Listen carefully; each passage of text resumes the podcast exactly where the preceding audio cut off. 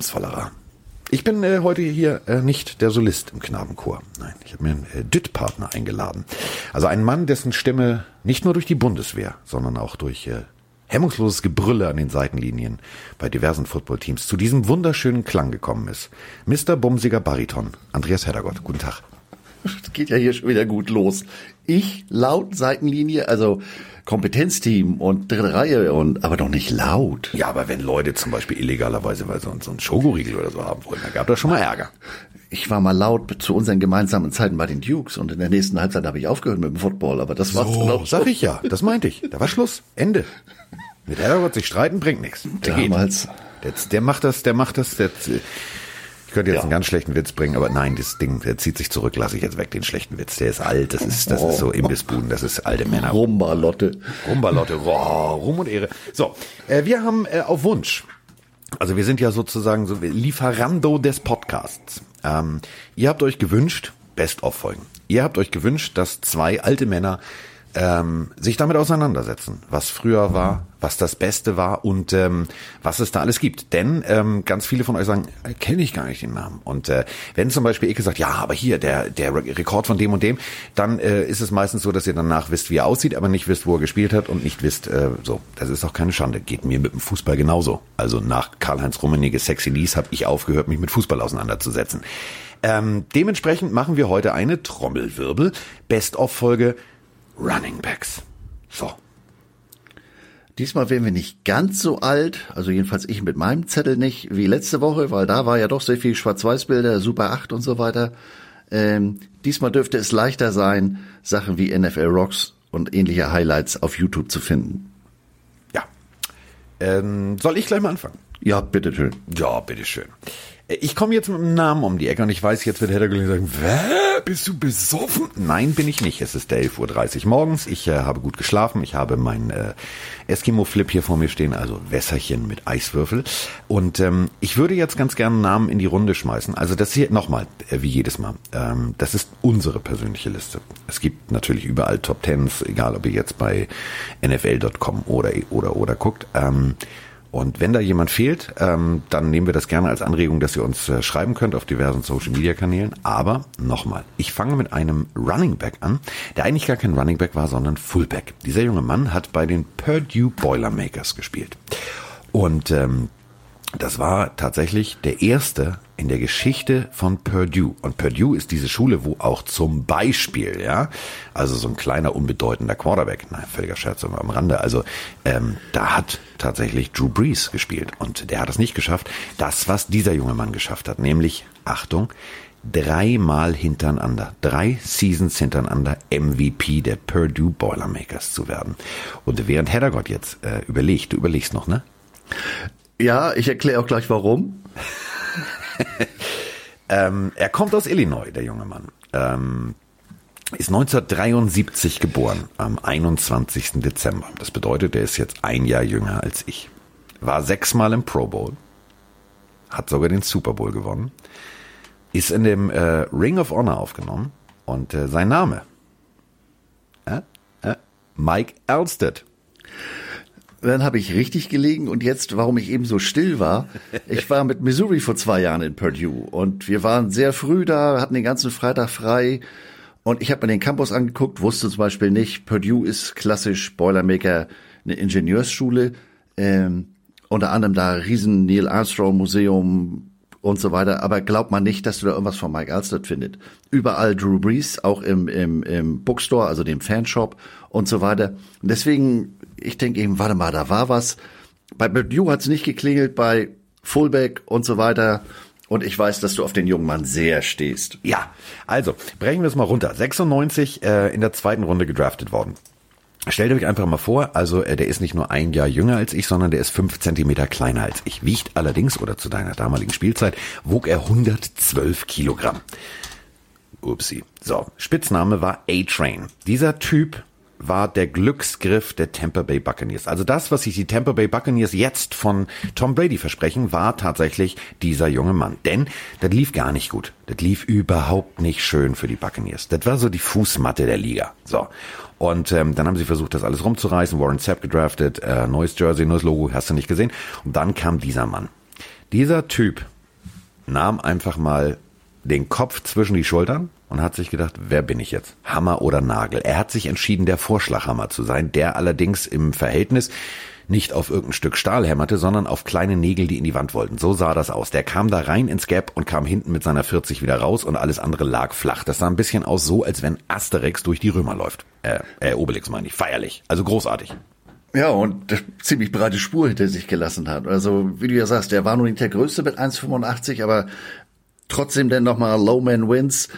Tierisch schlecht, äh, ganz tiefer Schwerpunkt, entschuldige. Ja. Und ähm, was ich vor Augen habe, nicht nur dieses Pewter haben sie die Farbe genannt, dieses grau, braun, metallic, frag mich was. Er hatte riesen Shoulderpads im Verhältnis. Also ja. eigentlich zehn Jahre vorher so aus unserer Zeit. Und eine unglaubliche Kraft. Also der Typ, bam, bam, Bigelow, immer rein da.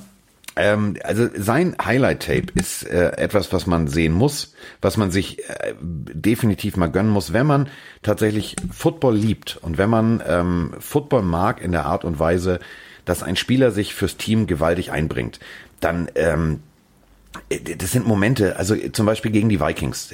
Kurzer Pass nach außen. Ähm, Minnesota hat zu dem Zeitpunkt im vierten Viertel geführt. Äh, der Quarterback rollt nach außen und ähm, Trent Dilfer übrigens, der Trent Dilfer, der jetzt sagt, also hier äh, Tour ist der Beste und so weiter und so fort, der dieses Elite 11 Team ähm, betreut, die besten College Quarterbacks, also schon ein guter, rollt nach außen und liefert den Ball an.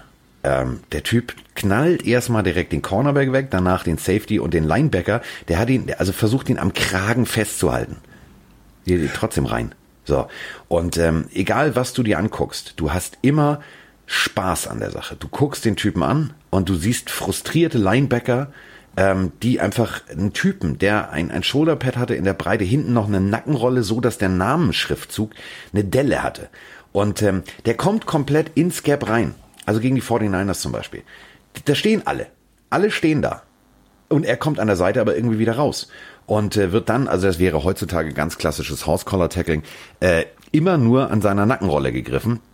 Und es ist einfach, es macht absolut Spaß. Also wenn ihr mal Zeit habt, guckt euch einfach mal an. Elsted Highlights, äh, ihr, ihr feiert das. Ihr werdet es so abfeiern. Das ist ganz klassisch Smith-Mouth ins Gesicht Football. Aber eben, und das muss ich ganz deutlich so sagen, der Typ war nicht nur böse hart und ist da irgendwo reingeknallt, sondern der hatte auch richtig Speed. Also der läuft auch gerne mal so ein Safety weg. Und das war natürlich eine Kombination, war großartig. Also mir hat er Spaß gemacht. Super Bowl gewonnen mit Gruden. Ähm, geiler Typ. Mein persönlicher, einer, der in die Top Ten definitiv gehört. Ja, eben äh, ganz anders als die anderen, nehme ich mal an. Äh, wir stimmen uns ja nicht mehr bis ins Detail ab, damit das dann für euch auch ein bisschen interessant ist. So ganz anders als das, was man sich jetzt typischerweise unter Running, Running Back vorstellt, weil echter Powerback. Und wenn du ein Foto dir von ihm anguckst, denkst du im Leben nicht, dass der äh, dass der Passempfänger ist, dass der die Arme überhaupt über den Bauchnabel mit diesem Shoulderpack hochkriegt und ähm, und auch für ein Powerback ungewöhnlich viel ähm, Yards gemacht. Also äh, in seinem dritten, vierten Jahr hat er ja fast 1000 Yards erlaufen. Und das ist ja ein Powerback, ist ja eigentlich klassisch die kurzen Meter. Klassisch, da wo es weh tut. Aber ja, da war er eben. Absolut phänomenal. Vor allem, und das ist eben genau der Punkt, was, was Andreas gerade sagt, 96 bis 2006, also zehn Jahre. Zehn Jahre in der NFL. Bis 2007, da hat er den Helm an den Nagel gehängt. Ähm, in der ersten, im ersten Jahr 557 Yards gefangen. Ähm, das musst du auch erstmal machen. Und dann im Schnitt die letzten Jahre 202, 222, 242, 231. Das klingt nicht viel, aber für einen Fullback ist das enorm. Denn Average Yard per Catch im Schnitt pro, auf seine Karriere bezogen 7,5. Wer? Muss auch erstmal machen. Ja. Das reicht schon für einen First Down. Ja, das machst du zwar einmal läuft er und einmal fängt er und First Down. Ja, und fertig ist der Lack. Also, ja. äh, das war mein persönlicher, äh, der definitiv in die äh, Top 10 gehört. So, bei Purdue würde ich man ihn nicht, aber bei der Pille für den Mann. Prosit. So, weiter geht's. Du bist dran. Ihr habt gesagt, nicht schwarz-weiß, aber kurz davor. Oh, jetzt weiß ich, was kommt. Der Mann mit der Brille. Oh, die schnellste Brille der Welt. Eric Dimitrik Dickerson. Oh, ja, schön war das.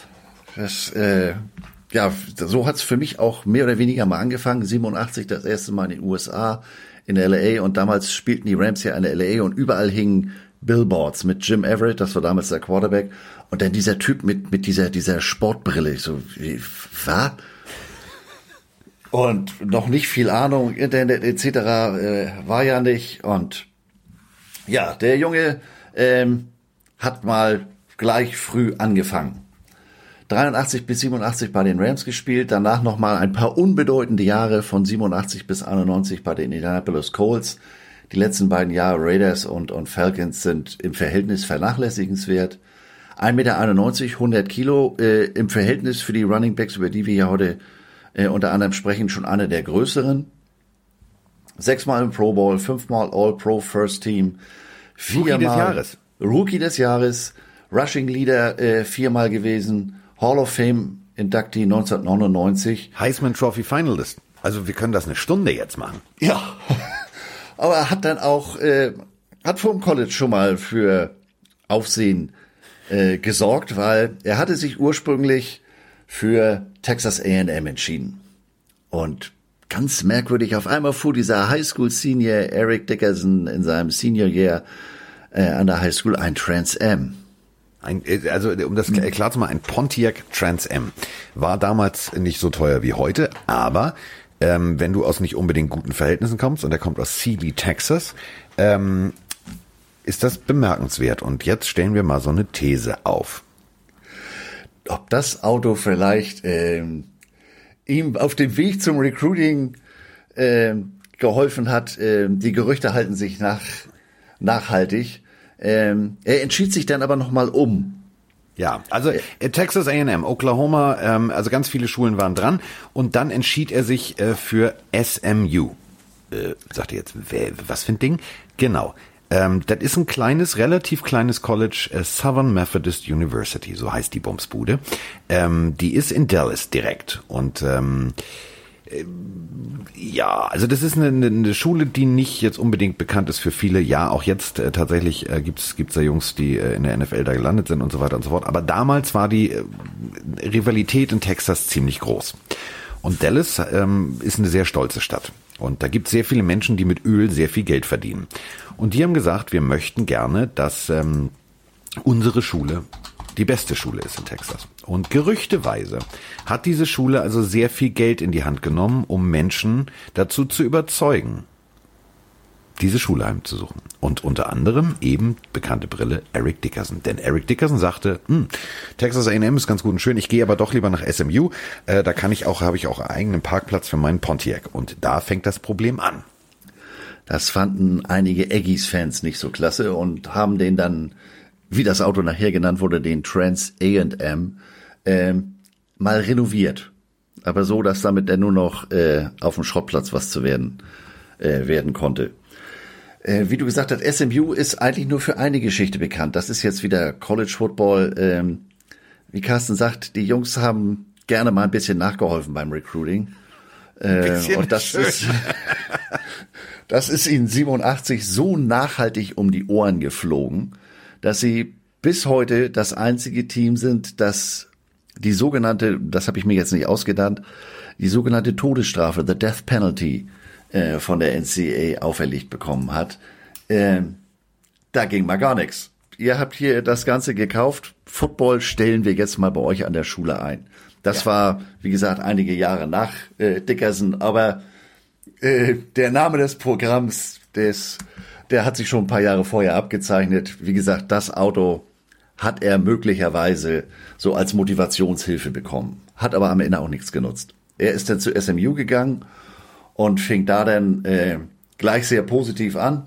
Zuerst waren das drei Running Backs, der eine verletzte sich und die beiden, die das dann äh, zusammen gemacht hatten, die nannte man den Pony Express, denn das Logo von SMU ist, ist ein rotes Pferd, so wie vom Pony Express. Er machte dann bescheidene 4450 Yards äh, bei 790 Versuchen und 48 Touchdowns in seiner College-Saison. Nochmal, das sind vier Jahre. Ähm, und äh, die ersten Jahre, also 79, äh, hat er noch nicht jetzt durchgehend den Ball bekommen. Also 79 ähm, hat er nur 115 Mal den Ball bekommen. Das hat sich gesteigert 1980 auf äh, 188, da war knapp an der 1000 Jahr Grenze, aber die erste Saison war nur 477. Und jetzt rechnet das mal aus, äh, wenn der im ersten Jahr tatsächlich auch richtig eingesetzt worden wäre, das wäre ein Rekord. Also gute Nacht, Marie. Das ist phänomenal, was der Bengel abgeliefert hat.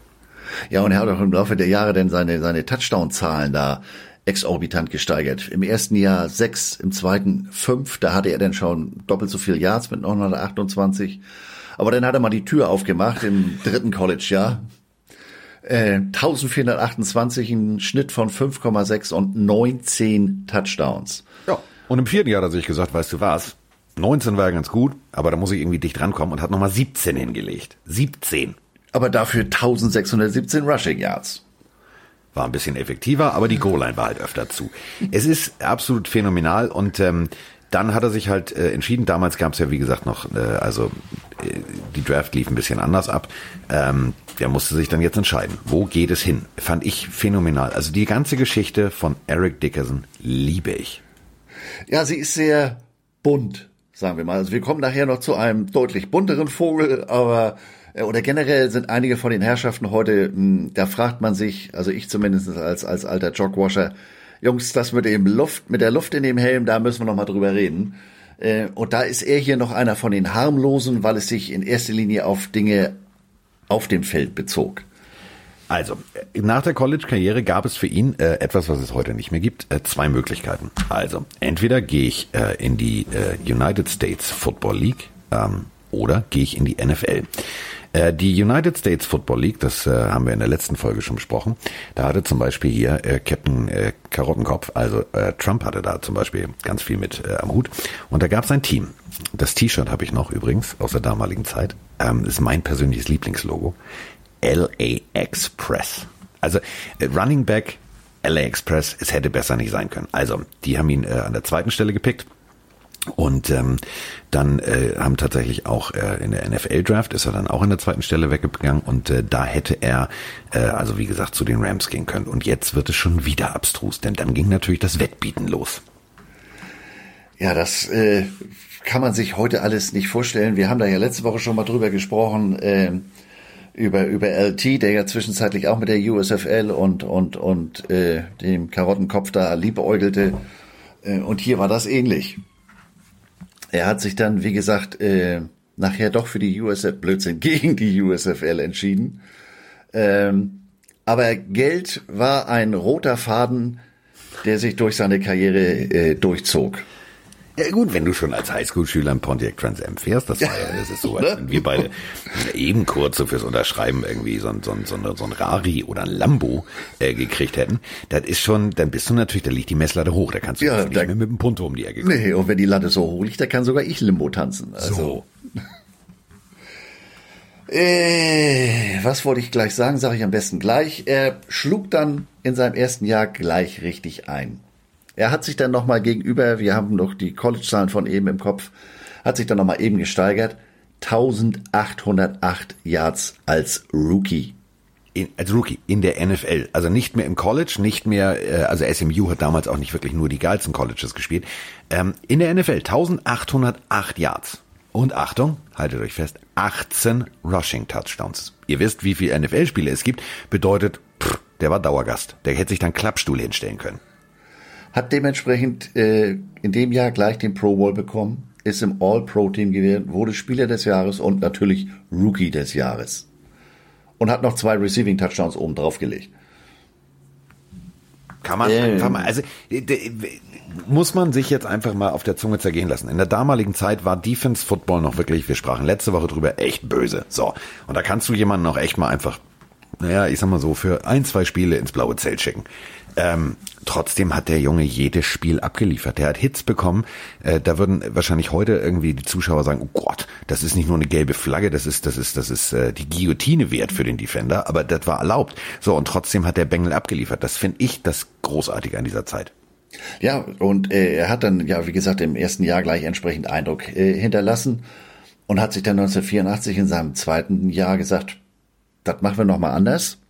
Da legen wir jetzt nochmal ein oben drauf. Hat zwölf Spiele in Folge, mindestens 100 Yards erreicht, den damaligen Rekord von, von O.J. Simpson gebrochen und Season Total von 2105 Total Yards erzielt. 2000 und ein paar zerquetschte. Und überlegt mal, wir feiern das jetzt schon, wenn Running Back gerade mal die 1000 bricht. Das ist einfach mal eine amtliche Leistung. In der heutigen Zeit, du darfst nicht tief gehen, du darfst tief nicht, du darfst nicht Horse Collar tackeln, also dieses brutale von hinten ins äh, Shoulderpad greifen und mit deiner ganzen Kraft physikalisch äh, den nach hinten über den Wirbel rüber biegen.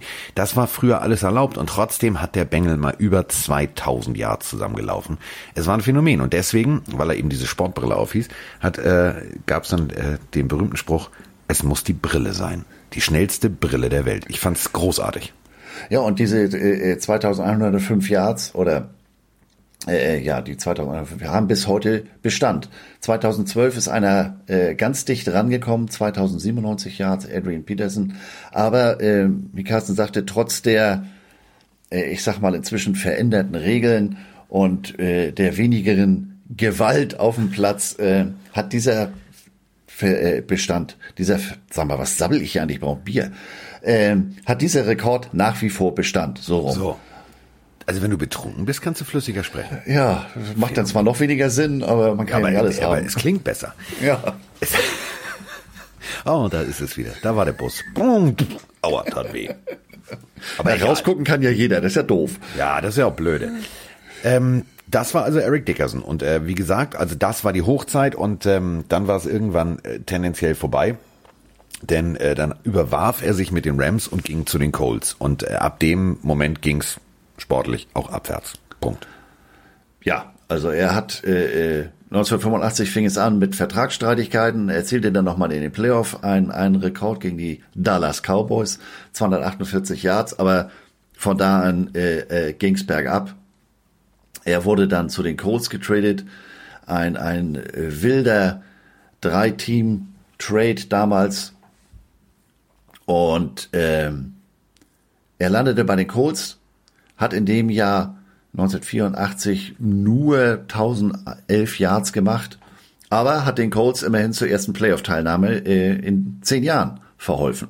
So, also dann ging es zu den Raiders und dann war irgendwann die Bumsbude auch zu und äh, ist in der Hall of Fame und das Ganze zurecht finde ich, äh, wenn ich rückwirkend jetzt das alles mal so Revue passieren lasse, ähm, ich finde es eine interessante Persönlichkeit. Ich finde es eine, eine sportlich, eine geile Person. Ähm, und es ist halt für die Rams, also das war, das war der Ram überhaupt, wenn man das mal so runterbricht jetzt. Und äh, dass sie ihn haben gehen lassen, dummer Fehler. Ja, wie gesagt, er, er hatte da immer den Auge, das Auge auf dem Geld war auch bei den Colts da äh, sehr drauf, war zu dem Zeitpunkt der höchstbezahlte Running Back, um das mal ins Verhältnis zu setzen, das war damals mit 1,4 Millionen Jahr, äh, Dollar pro Jahr der höchstbezahlte Running Back. Dafür ja. machen die sich heute nicht mal die Schuhe zu, so ungefähr, äh, auf dem Level.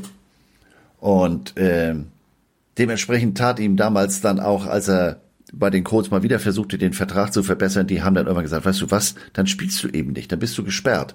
Und das ging über sieben Wochen und hat ihn 600.000 Dollar gekostet. Und wenn dein Gehalt äh, 1,4 sind, das tat natürlich weh. Und 600.000 in der damaligen Zeit war halt richtig Schotter. Also ja. das war mal so, als wenn du sagst, das sind heute 6 Millionen. Und äh, deswegen wurde er 92 nochmal zu den Raiders für ein Viert- und Acht-Runden-Pick getradet. Ähm, da konnte er dann aber nur noch mal so in ein, zwei Spielen 107 Yards gegen die Broncos, 103 gegen die Chargers ähm, das aufblitzen lassen. Aber das war's dann auch. Und äh, wurde dann noch mal für einen Sechstrunden-Pick 1993 zu den Falcons Atlanta äh, äh, getradet. Aber da war das war's dann auch. Da war Schluss. Nominell war er noch mal bei den Packers, aber hat da äh, die die das Physical, die die Untersuchung nicht überstanden. Kommen wir jetzt, äh, ich, äh, pass auf, Überleitung des Todes, bleiben wir bei den Rams. Und äh, ein Mensch, der, ähm, sagen wir es mal so, ohne vielleicht die Fehleinschätzung eines Trainers nie das geworden wäre, was er ist. Äh, die Rede ist von einem Menschen, der ist 10 Zentimeter kleiner als ich, wiegt 116 Kilo, also wog damals 116 Kilo in seiner Zeit, ähm, kommt aus der wunderschönen Stadt Detroit und äh, hat tatsächlich vor dem Football äh, an der Highschool, sich eher für Bowling interessiert. Und ähm, hat dann irgendwann gesagt, oh, weißt du was, ich habe ein bisschen Asthma, aber nee, hm, ach, ich will eigentlich Football spielen. Und äh, klopfte an die Tür seines Highschool-Coaches. Klopf, klopf, klopf. Machte die Tür auf. Dieser Highschool-Coach saß hinter seinem Schreibtisch, guckte über seinen Brillenrand hinüber und dachte, warte mal, der schwarze Supermann steht in der Tür. Was ist jetzt passiert? Ganz höflich sagte der junge Mann, ich würde gerne für Sie Football spielen, Coach. Die Antwort des Coaches war, aber natürlich, mein Junge, gerne, wann immer du möchtest. Und damit begann die Geschichte von The Bus. Jerome Bettis, mein persönlicher Lieblingsspieler überhaupt. Denn ähm, wir können über den jetzt eine Einzelfolge machen, über sechs Stunden. Das ist, und ich oute mich jetzt, als ich mir die Doku über Jerome Bettis vor Jahren angeguckt habe, hatte ich Pipi in den Augen. Als ich mir gestern die Doku über Jerome Bettis nochmal angeguckt habe, hatte ich wieder Pipi in den Augen. Dieser Typ ist für mich das, das Perfekte, wenn du über Teamplayer redest, wenn du über Leidenschaft redest und wenn du über Aufrichtigkeit und Ehrlichkeit redest. Dieser Typ ist für mich die geilste Katze, die rumläuft. Also, ähm, mal kurz in Notre Dame angekommen Vorher allerdings an der Highschool, und das äh, dazu steht er auch, ähm, hat er Crack verkauft. Ähm, mit seinem Bruder. Und ähm, dann hat der Highschool-Coach gesagt, hm, das ist ja jetzt nicht gut. Der will jetzt unbedingt Geld verdienen. Der will also Gangster sein. Daraufhin hat er seine Mama angerufen und hat der Mama gesagt, Mama, dein Sohn ähm, hat einen Millionen-Dollar-Körper. Wenn der Profi wird, wenn der das College übersteht, verdient er Geld bis zum St. Nimmerleinstag. Red ihm das aus. Daraufhin hat Mama ein ernstes Wort geredet. Er hat es tatsächlich gelassen. Er ist nach Notre Dame gegangen und dann, ab da ging sie los, die wilde Fahrt. In der Sechs. Ein zu kurzes Jersey. Also man sah den Bauch. Und äh, der Typ war, ich sag mal ehrlich, das war zu schnell, zu filigran, zu beweglich für diesen Körper. Das ging nicht. Das war phänomenal. Ja, also äh, ihr erkennt hier schon einen Trend in, in Carstens Auswahl. Jerome Bettis ist eigentlich jetzt von diesen Moves, die er wirklich drauf hatte, ja auch eher so, so, so ein Powerback, aber wieder was ganz anderes als der Alsted. Und ähm, als der damals im College ankam, das erste Jahr war jetzt so ein bisschen vernachlässigenswert, aber äh, das war, man sah diese diese diese Kanonenkugel und der konnte sich bewegen. Das das war Sowas gab's noch nicht. Also das hat äh, im College schon war der hat er schon für sehr viel Aufsehen äh, äh, gesorgt, weil das war einfach war was Neues. Sein damaliger Coach Lou Holtz, also diese äh, Legende, die ihr noch kennt, wenn ihr jetzt ab und an äh, College Football geguckt habt, der da saß und mit so einem leichten Lispeln, weil das Gebiss halt nicht richtig haftet. Ähm, ich hasse es. Ich, ich hasse es auch. Ich kann da nicht zuhören. Ja, ja, ja. Ich kann da nicht zuhören. Aber ähm, da, damals ein wirklich geiler Coach ähm, hat dann festgestellt, warte mal, warum Fullback? Also der Typ hat Fullback an der Highschool gespielt und Linebacker. Und bitte schaut euch das Highlight Tape, Highlights Jerome Bettis an. Da sind Aufnahmen, so klassisch Videokassette, Knissel, Knassel. Äh, da steht er als Linebacker, da kommt ein Typ auf ihn zu, den hämmert der nach hinten. Da habe ich gedacht, der ist tot. Der ist tot. So, und so kam der also nach Notre Dame und ähm, ähm, ja, dann sagt also äh, Lou Holtz, warte mal, du bist ja ganz schön groß, äh, also Fullback, ne? Fullback. So. Und ähm, dann kommt er ins Gap rein, kommt hinten aus dem Gap wieder raus und wendet auf der Fußspitze. Also der wendet sozusagen auf einem Bierdeckel. Und äh, das war der Moment, sagte Lou Holtz, äh, warte mal, kann ich aus einem Fullback auch einen Running Back machen? Dann haben sie damit gearbeitet, gearbeitet, gearbeitet und ab dem Moment war es passiert. Der Typ hat alles in Grund und Boden gelaufen, weil er halt auch wendig war. Und, äh, ja, also Fahrgestell und Aufbau passten so vom optischen überhaupt nicht zueinander und genau wie du sagst, das waren ja so Moves so, ja, durchs Loch durch ist ja schon mal gut, aber ich möchte jetzt auch gerne ins zweite und dritte, äh, in die zweite und dritte Etage und dazu muss ich ja durch den durch, ja, mh, ähm, also wie gesagt, Oberkörper und, und, und Beine, das passte optisch nicht zusammen, aber lass mich mal machen, look mich mal moken. Da Geitwart, äh, da hat er mal Dancing with the Stars auf dem Feld gemacht. Phänomenal. Ähm, und dann tatsächlich, ja, also klar, NFL, ähm, Lou Holtz sagte äh, First Round Kaliber und so war es auch. Erste Runde, zehnter Pick. Es ging zu den äh, Los Angeles, später ähm, St. Louis Rams. Und ähm, ja, The Battering Ram, was auch immer. Also er war der Star von Los Angeles. Und ähm, ja, dann hat er halt auch ein bisschen viel gefeiert und sein Bruder ist da hingefahren und dann haben sie es äh, einfach sich gut gehen lassen. Und ähm, ja, dann ist das ein bisschen ausgeartet. Und äh, daraufhin hat Mama Bettis wieder kurz mal eingegriffen und hat gesagt, Jungchen, du kommst mal nach Hause. Er musste dann also nach Hause kommen. weil er einfach statt zu spielen äh, ein bisschen viel gefeiert hat. Und ähm, er musste dann wieder in sein Kinderzimmer einziehen. Also gut, der Unterschied war jetzt, das Haus inzwischen hatte Jerome Bettis seinen Eltern gekauft. Deswegen war das mit diesen klassischen Du gehst auf dein Zimmer Regeln natürlich blöd. Also ihm gehörte das Haus. Er hat sich aber trotzdem von Mama wieder einfangen lassen. Und ähm, dann gab es allerdings ein Problem. Also, ähm, er war glücklich, dass er bei den Rams war, weil Chuck Knox war, hatte, also das war der damalige Head Coach, äh, halt eine Offense kreiert, die am Boden viel, viel, viel, viel Yards generiert. Und so lief es dann natürlich auch mit 1429 Yards zusammen. Irgendwann wollten die Rams aber umziehen und entschieden sich für folgenden Coach. Und dieser Coach wird es wahrscheinlich bis heute hassen. Also die haben beide was, also dieser Coach und Jerome Bettis zusammen hatten beide was von Kelly Bundy. Der eine war geil und er war ein bisschen blöde. Denn der hat also tatsächlich gesagt, du bist zu dick, du kannst hier nicht mehr Running Back spielen, du musst abnehmen. Kann man machen. Das ist aber so wie mit dem roten Tuch vom Stier tanzen. Endresultat war, er hatte keinen Bock mehr für den Typen zu spielen. Und ich meine, das war natürlich auch der Double Whammy. Ähm, ich will hier weg.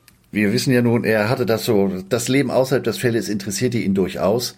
Los Angeles gibt's die ein oder andere Möglichkeit, habe ich mir sagen lassen. In St. Louis kenne ich mich aufgrund der Nähe zu Missouri ja so ein bisschen aus. Ist schon ein krasser Unterschied.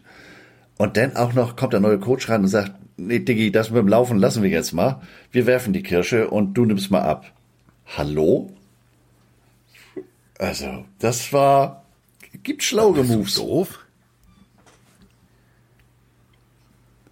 Ja, und äh, also dieser Coach hat also mehr oder minder die Tür aufgemacht, dass er gesagt hat, ich will hier weg.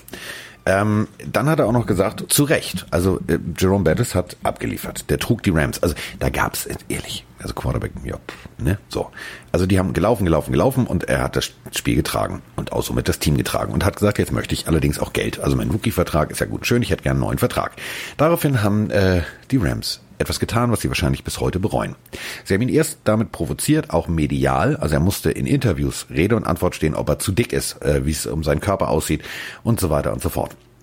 Und ähm, dann gab es einen Bam Morrison, das war auch ein Running Back, der ähm, ja, also der hat die Steelers beglückt, 94, 95. Er hat sich allerdings auch selber äh, regelmäßig beglückt mit dem Rauchen von Marihuana. Und äh, dann war er gesperrt. Und äh, daraufhin haben die Steelers gesagt, scheiße, wir haben ein Problem. Und die Rams packten tatsächlich äh, Jerome Bettis auf den Trade-Block. Und äh, Bill Cower, der Trainer der Pittsburgh Steelers, hat gesagt, ist Weihnachten und Silvester und Geburtstag an einem Tag, genau sowas will ich haben. Ist also dann zu seinem äh, Mr. Rooney gegangen, hat gesagt, hol mir den mal. Dann kam er nach Pittsburgh und ab dem Moment wurde die Legende größer und größer für mich. Ja, denn dieser Trade war ja auch, äh, vor allem aus heutiger Sicht, äh, sehr ungewöhnlich. Die Rams sagten, so Jerome, du hast jetzt äh, zwei Möglichkeiten, entweder du wechselst auf Fullback oder wir traden dich. Und äh, er hatte dann die Wahl zwischen äh, damals noch Houston Oilers und zwischen Tennessee Titans oder den Steelers. Er hat sich für die Steelers entschieden. Äh, Houston machte dann mit einem gewissen äh, Eddie George weiter. Und die Rams haben dann auch äh, den Hebel auf die Back gelegt und einen in der zweiten Runde 96 Ernie Conwell für Bettis gedraftet. Ähm, ohne da jetzt näher drauf einzugehen, war nicht ganz so schlau. Der Junge ist dann also aufgrund der Geschichte, hat er gesagt, nee, also hier Pittsburgh. Da kam dann der alte Katholik wieder durch, den er ja äh, in Notre Dame schon gegeben hat. Und hat da dann entsprechend äh, gesagt, warte mal, mein Vorgänger Ben Morris, den haben sie hier gerade wegen Marihuana eingebuchtet, das lasse ich mal besser äh, ich konzentriere mich mal auf den Platz.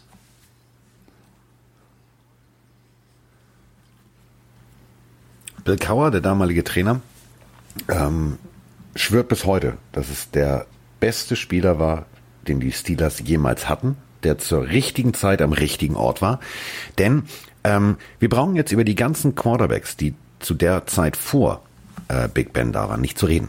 Ähm, du wusstest, die Steelers laufen den Ball. Und ähm, aufgrund der Tatsache, dass die Steelers halt manchmal wie so eine Hummel rumlaufen, also in Schwarz-Gelb, ähm, wurde ganz schnell ein neuer Name. Also Battering Ram ging ja jetzt nicht mehr. Deswegen entschied man sich für, und jetzt denken wir alle mal an den amerikanischen Schulbus, der ist schwarz-gelb, The Bus. Und äh, im Stadion mit dem berühmten Hupen des Busses, der Typ ist alles in Grund und Boden gelaufen. Der hat sogar persönlich, also wenn du ihn vergleichst, wirst du mir recht geben zur Zeit von den Rams, da war noch ein bisschen Ja, also ich glaube, der hat da äh, also der Wechsel vom Limelight äh, darüber war, glaube ich, nicht der schlechteste. Ähm, denn er hatte den Schwerpunkt noch etwas tiefer gelegt, hatte ich den Eindruck. Damals war das ja mit den kurzen Jerseys auch noch so eine ganz andere Sache. Äh, in der NFL weniger als im College, aber er sah noch ein bisschen mehr wie eine Ram aus, aber hat dann auf dem Platz die entsprechende Antwort gegeben und hat in den nächsten sechs Jahren mal jedes Jahr mindestens 1000 Yards abgeliefert. Also kann man mal machen, dafür, dass man zu dick ist.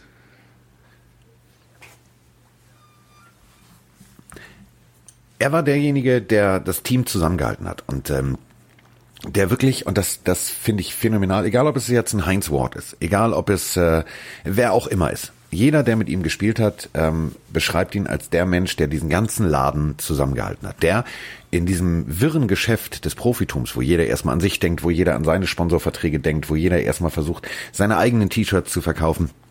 Er war derjenige, der zu jedem Rookie hingegangen ist, gesagt hat, hier hast du meine Nummer, wenn irgendwas ist, ruf mich an. Der ganz klar auch zum Beispiel zu Heinz Ward gesagt hat, pass mal auf, du musst dich hier jetzt nicht irgendwie aller, aller Gangster immer nur zu deinen besten Homies setzen, sondern äh, geh doch mal, setz dich, isst doch mal mittags mit dem, mit dem Kicker, mit dem Holder, mit den Special-Teamern. Geh mal zu den O-Linern, rede mal mit jedem, setz dich mal hin, wir sind ein Team. Und ähm, das hat er rigoros durchgezogen und das ist etwas, was Bill Cowher total fasziniert hat. Ähm, er hat immer gesagt, der Typ, wenn ich dem den richtigen Quarterback hinstelle, dann gewinnen wir den Super Bowl. Und so geschah es. Also nach diversen Saisons, die zwar sportlich erfolgreich für ihn waren, aber äh, das Team tatsächlich Playoffs raus, Playoffs raus, Playoffs raus, ähm, kam tatsächlich jetzt also äh, Olle Big Ben. Und äh, ich würde gerne, äh, wenn wir die Zeit noch haben, noch kurz beschreiben, wie Big Ben seine erste Begegnung mit Jerome Bettis beschrieb. Also, ähm, Big Ben sitzt da in einem äh, roten äh, also äh, komisches T-Shirt und äh, eine, eine äh, Golfmütze auf und er soll im Interview Rede und Antwort stehen, äh, rückblickend, wie er denn äh, Jerome Bettis traf. Und er sagte, ja, ich kam da rein und ach du Scheiße, es wird dunkel. Da kommt dieses Riesenviech auf mich zu. Ach du Scheiße. Wie er Originalton sagt, holy cow, das ist Jerome Bettis. Er sucht einen Blick nach rechts, nach links, denkt sich, hm, im Gang, ich komme nicht weg. Er kommt gerade auf ihn zu, nimmt das Notebook, also nicht den Laptop, sondern dieses äh, Zettelchen und wo die ganzen Dinger drin sind, klappt es auf, schreibt drauf Jerome, Doppelpunkt, schreibt Nummer und sagt so, Jünger, und du rufst mich an und dann sprechen wir drüber und das kriegen wir alles hin und wenn irgendwelche Fragen sind, ich bin für dich da. Und äh, so zog sich das dann tatsächlich durch. Und ähm, klar, die erste Saison großartig, äh, 15-1, ba, ba, ba, ba, ba, aber in den Playoffs war Schluss. Und äh, Jerome hat damals schon gesagt, ich kann irgendwie nicht mehr. Also das ist ja auch körperintensiv und mir tut alles weh. Und daraufhin halt tatsächlich, weil ähm, alle ihn geliebt haben und gesagt haben, der Junge muss eigentlich nur noch einen Super Bowl gewinnen, um tatsächlich alles erreicht zu haben, ist Big Ben als Rookie, nachdem sie ausgeschieden sind, die Saison war vorbei, ähm, hingegangen, hat gesagt, pass mal auf, wenn du noch ein Jahr spielst, schwöre ich dir, wir gewinnen zusammen den Super Bowl. Ähm, Jerome Bettis wurde Vater, seine Tochter kam zu früh, äh, sie kämpfte im Brutkasten, er hat gesagt, ich will nicht mehr und daraufhin ähm, saß er im Krankenhaus, guckte in den Brutkasten, sah, wie die Kleine kämpfte und er hat sich gesagt, weißt du was, ich kämpfe auch nochmal, denn der nächste Super Bowl ist in meiner Heimatstadt in Detroit. Und dann haben sie zum Angriff geblasen. Und es war geil. Sie haben zwar irgendwie, standen, strauchelten in der Saison, aber als es darum ging, das Ganze rumzureißen, war Jerome Bettis immer derjenige, der das einfach mal eben kurz gemacht hat, obwohl die Knochen wehtaten. Der Typ ist gelaufen und gelaufen und gelaufen und äh, tatsächlich ist das Steelers-Team das einzige, was als äh, als schlecht gesiedetes Team tatsächlich drei auswärts ähm, Save the best for last hat er in der Woche Blödsinn in der Saison in Woche 17 äh, zwar nur 41 Yards erlaufen, aber drei Touchdowns im Sieg gegen Detroit und äh, damit haben sie die Playoffs erreicht. Also er hat sich das wirklich sehr zu, zu Herzen genommen und gesagt, okay, das ist jetzt das letzte Jahr und ich habe jetzt hier ein Vorbild, was Kämpfen anbelangt äh, und hat dann eben echt abgeliefert. Und sie kam in die Playoffs und äh, also er ist dann nach diesem in dem Spiel in Woche 17 äh, hat er hat er eben diese drei Touchdowns gemacht und sie lagen deutlich vorne und hat Kauer gesagt, ja Mensch, alter Mann, jetzt gebe ich dir noch mal ein bisschen Pause zum Ende des Spiels und da hat sich mehr oder weniger das ganze Stadion erhoben und hat ihm stehend applaudiert. Also die Leute haben das auch zu schätzen gewusst, was er da auf dem Platz gemacht hat und wussten eben aufgrund seines Spielstils, das macht Aua. Und wenn man das so lange macht, dann hat man irgendwann auch mehr Aua als, als man nur mal so für einen Tag, so was so eine Eiswanne eben mal eben beheben kann. Und wie du eingangs gesagt hast, der Junge war mal Teamplayer.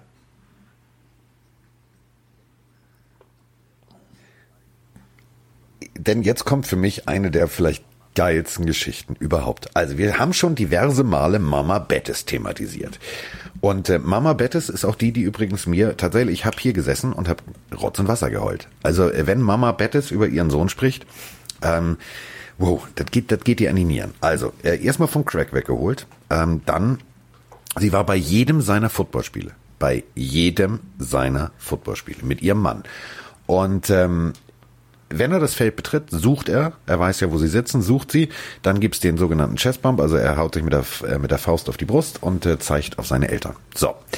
Ähm, wenn irgendwie er tatsächlich irgendwann mal über die Stränge geschlagen hat, war immer der Moment, dass äh, Bill Kauer sich zum Beispiel an der Seitenlinie umgedreht hat und zu ihm gesagt hat, pass mal auf, mein lieber Freund, ähm, du machst das jetzt nochmal, einmal rein das Ding, sonst äh, gibt's das ganz klassische wie in der Schule, Mama-Papa-Gespräch. Er nimmt den Helm, setzt den Helm auf sagt, Coach, Ding ist schon drin. Also es war absolut phänomenal. Und jetzt, ähm, so, die Steelers haben den Super Bowl erreicht. Der Super Bowl ist in Detroit. Jetzt könnten wir natürlich Halligalli hoch die Tassen machen. Wir könnten in Detroit irgendwo in einem Hotel es uns richtig gut gehen lassen. Nein.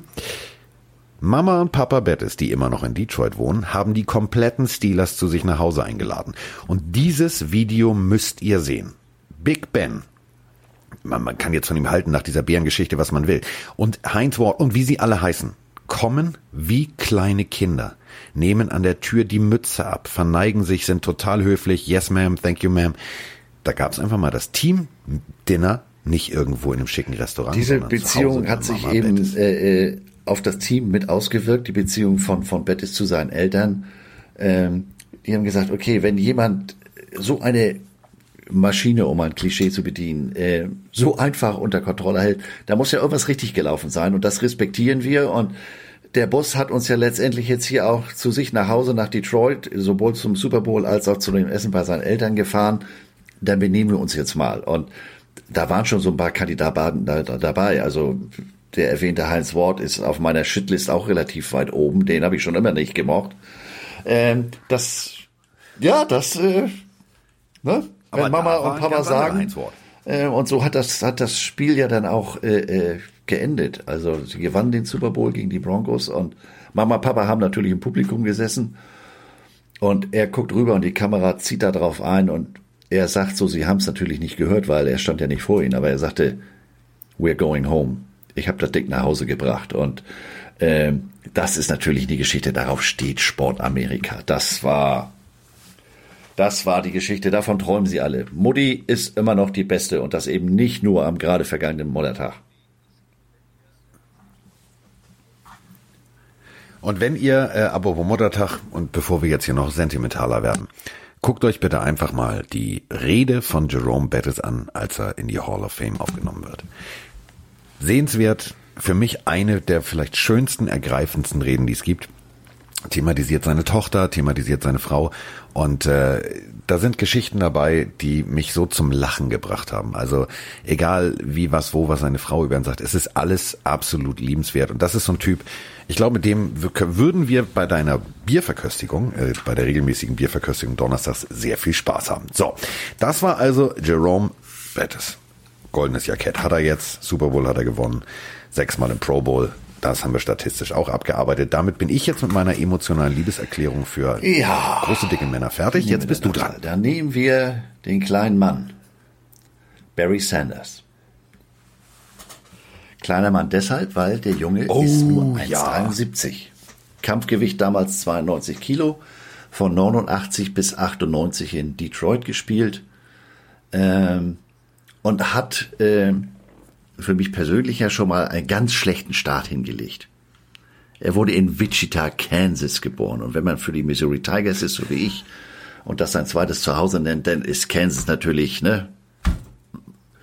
Wicked Eaches of the West und äh, das, das einzige Gute, was aus Kansas kam, war Dorothy, Wizard of Oz und für den Rest. Aber egal.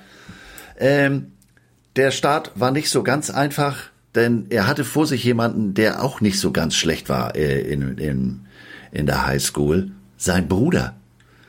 Er hat also jetzt im letzten Spiel äh, oder in den letzten ja. Spielen, letzten sieben Spielen der Saison gespielt für seine Highschool und immerhin 1417 Yards erlaufen. Wurde All-State, aber aufgrund seiner Größe rannten ihm die Colleges nicht so die Bude ein. Er kriegte Angebote von Emporia State, das liegt in Kansas, ähm, Tulsa, Iowa State und Oklahoma State. Er hat sich dann für Oklahoma State entschieden. Da war er die ersten beiden Jahre aber auch in erster Linie Backup. War so ein anderer Typ, der zu dem Zeitpunkt seinen Helm immer zur Hand hatte. Das war später nicht immer der Fall. Thurman Thomas. Aber hat er 1988 gesagt, so jetzt ist ja nun endlich mal meine Chance gekommen und hat dann eine College-Saison hingelegt, die nach wie vor als eine der besten ever äh, gilt. Er führte nicht nur die, äh, er führte die NCAA mit einem Durchschnitt von 7,6 Yards an und hatte pro Spiel, nicht in einem Spiel, sondern pro Spiel über 200 Yards.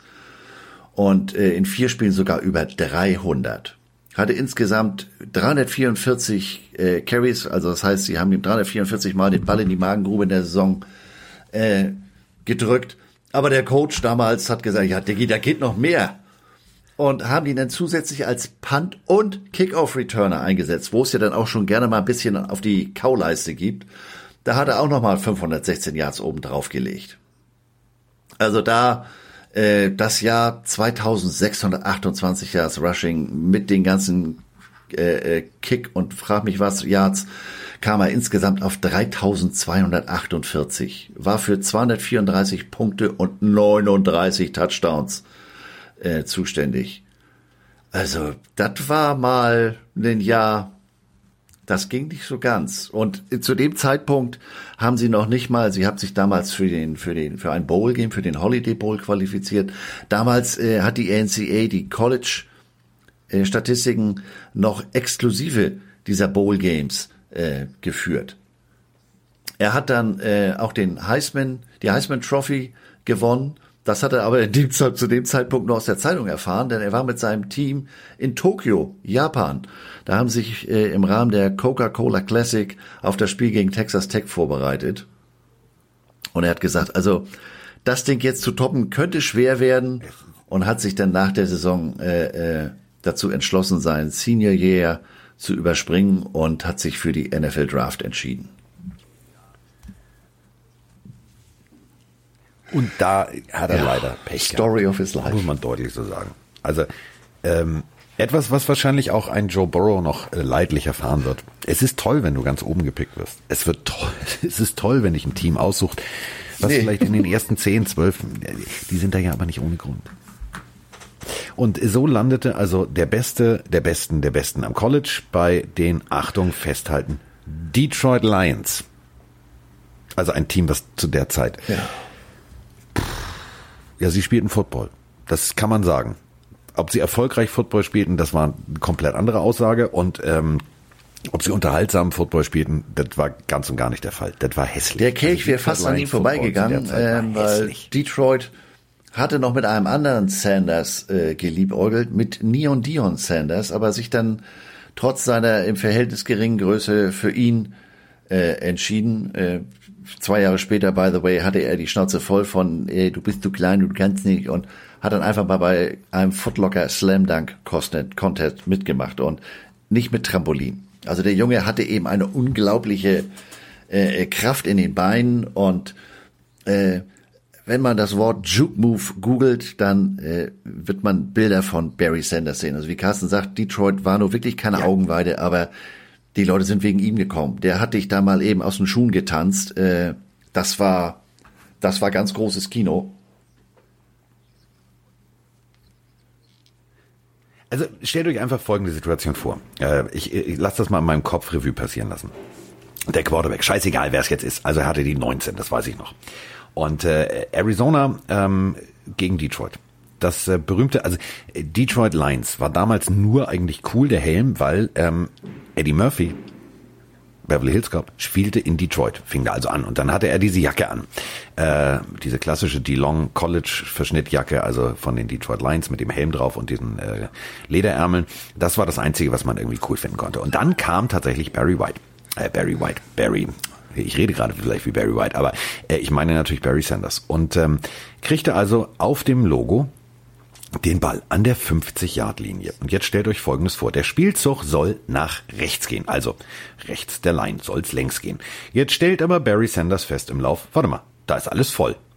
Und ähm, cuttet wie in so im Slalomlauf ganz weit nach außen gelehnt und zwar wieder zur gegensätzlichen Seite auf seinem Fuß nach innen. Der liegt wie so ein Skiläufer komplett in die entgegengesetzte Richtung. Hat nur diesen einen Fuß auf dem Boden. Seine O-Liner drücken alles nach rechts. Sie versuchen da irgendwie eine Lane hinzukriegen.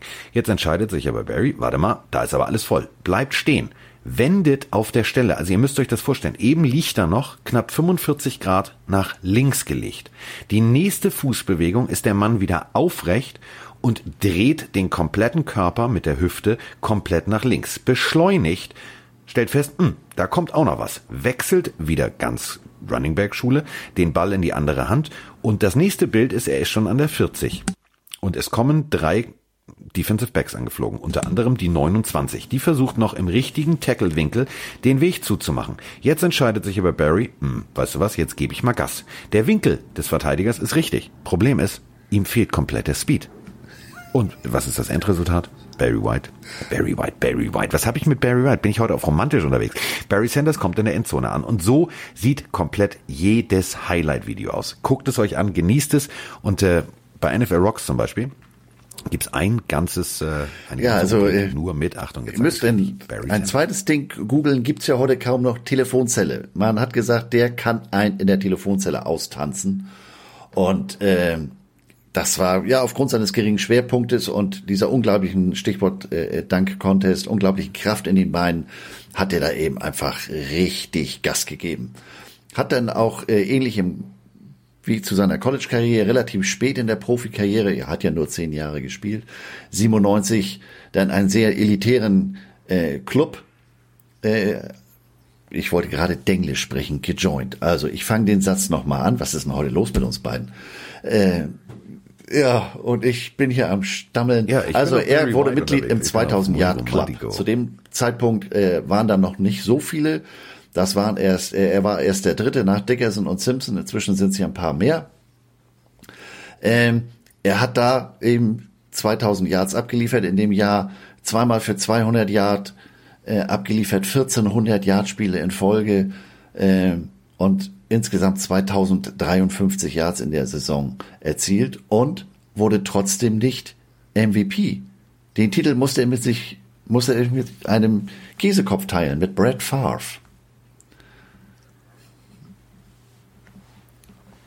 Gut, Brad Favre hat auch durch die Luft abgeliefert wie sonst was, aber ich gebe dir völlig recht, das hätte er in dem Jahr also wirklich äh, gewinnen müssen. Und ähm, es ist egal welches welches Highlight-Video du dir anguckst. Also es gibt zum Beispiel, ich glaube, es gibt ganz viele Defense-Spieler aus der damaligen Zeit, die bis heute sagen, Alter, hätte ich mal bloß nicht gegen ihn gespielt. Also zum Beispiel Howie Long. Also das ist so eine meiner absolut, also wirklich absoluten Lieblingsszenen.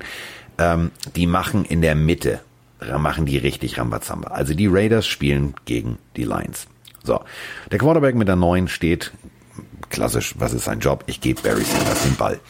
Die äh, O-Line arbeitet, die stehen auch nicht richtig. Der 67er steht schon mit einem Bein weiter hinten. Die kriegen richtig Druck und eigentlich bei jedem anderen in der heutigen Zeit wäre der Spielzug Tackle for Loss. Jetzt kriegt Barry den Ball. Geht gerade auf die Line zu. Und du denkst dir, das geht nicht, Diggi, da ist zu. Und äh, ja, da war auch zu. Und das nächste ist, er kommt aber links raus. Zwei D-Liner versuchen ihn irgendwie zu tackeln, also springen ihm in die Beine. Er nimmt die Beine aber hoch. Jetzt beginnt das klassische Foot Race. Er nimmt Fahrt auf, von hinten kommt ein Linebacker, der versucht ihn irgendwie, nein, kommt nicht ran. Jetzt stehen zwei Defensive Backs mit der 33, mit der, also da steht alles voll. Er läuft erstmal in den Linebacker rein, kommt aber hinten wieder raus. Und der Wallace mit der 51 versucht irgendwie bis zur Endzone ranzukommen. Es ist ein Bild für die Götter. Der Abstand wird immer größer. Der wird immer größer und immer größer und das Endresultat ist Touchdown. Es ist einfach immer wieder sehenswert und ihr merkt, wenn wir die ganze Zeit hier das abfeiern und das eigentlich kommentieren, ohne dass wir die Spielzüge sehen, es ist geil. Guckt es euch an. Barry Sanders Highlight Football, das ist Football pur und er wäre, und das meine ich ernst, wenn er sich nicht spontan entschieden hätte, und darüber müssen wir jetzt reden, ähm, einfach mal ganz schnell irgendwann den Helm an die Nagel zu hängen. Ähm, und zwar ohne Vorwarnung. Einfach so. Äh, wahrscheinlich All-Time Rushing Leader geworden, aber irgendwann. Ja, er war nach dieser 97er Jahr kriegte er einen, einen neuen Vertrag, unter anderem mit einem Signing-Bonus von 11 Millionen und war eben, äh, wie Carsten sagt, kurz davor, äh, die Rekorde zu brechen und nicht irgendwelche saisonalen Rekorde, sondern Rekorde für die Ewigkeit. Aber am 27. Juli 1999 schickte er ein, der ein oder andere erinnert sich an dieses Medium vielleicht noch, ein Fax an Siegel. In dem Brief erklärte er, äh, ne, ist jetzt gut, ich muss jetzt mal mehr an mich denken und in mich gehen und über die ganze Geschichte nachdenken und ich retire. Ohne Vorankündigung, irgendwie, irgendwo, irgendwas und viele haben sich damals am Kopf gekratzt, äh, gab denn die wildesten Diskussionen, weil er von jeher ein eher ruhiger Vertreter war, ob da irgendwie Depression oder sonst was dabei war und er hat es nachher in seiner Biografie auf den Punkt gebracht. Er hat gesagt, Leute, ich habe hier einen Rekord nach dem anderen äh, auf den Teppich gelegt und wir haben nichts im Verhältnis erreicht. Ich wollte in den Super Bowl. Äh, aber dieses Management, die waren ja auch zu blöde, ihren eigenen Hintern mit beiden Händen zu finden. Sagt er, wenn ein Spieler ja halbwegs gerade auslaufen konnte, ohne über die eigenen Füße zu stolpern, haben sie den weggetradet. Ähm, fand Detroit natürlich nicht so klasse. Man hat sich vor Gericht getroffen. Die, wir haben dir hier nochmal 11 Millionen Signing-Bonus gegeben und nach einigen Vertragsstreitigkeiten musste er davon dann wirklich 5,5 Millionen zurückzahlen. Ähm, also ein unschönes und vor allem abruptes Ende. Da wäre noch mehr drin gewesen, was die äh, Rekorde und Statistiken anbelangt, als eh schon.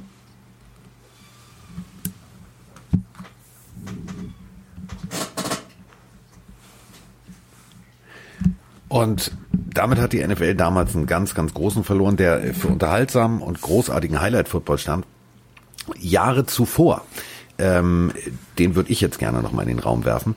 Äh, den dürfen wir natürlich nicht außer Acht lassen. Äh, wenn wir über die Browns reden, dann reden wir über den Mann, der so hieß wie das Team, äh, über Jim Brown. Ähm, damals die äh, 32 bei den Browns.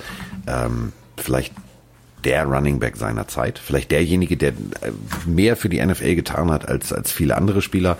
Äh, natürlich auch Pro Bowl, äh, Hall of Fame und so weiter. Ja, und, nicht nur das Gesicht der Browns, sondern sozusagen der äh, in vielen also von diesen erwähnt, eingangs erwähnten das Gesicht äh, Statistiken oder vielmehr Listen, Bad Ever Running Backs ist der ganz weit vorne, wenn nicht äh, der erste. Und wir reden hier von der Zeit 57 bis 65. Also ähm, da war Football, wie Stichwort Alsted, da gab's noch richtig ins Gesicht und das war auch sein, sein Motto. Äh, wenn du, wenn du Football spielst, stell sicher, dass derjenige, der dich versucht zu tackeln, weiß, das wird dir wehtun.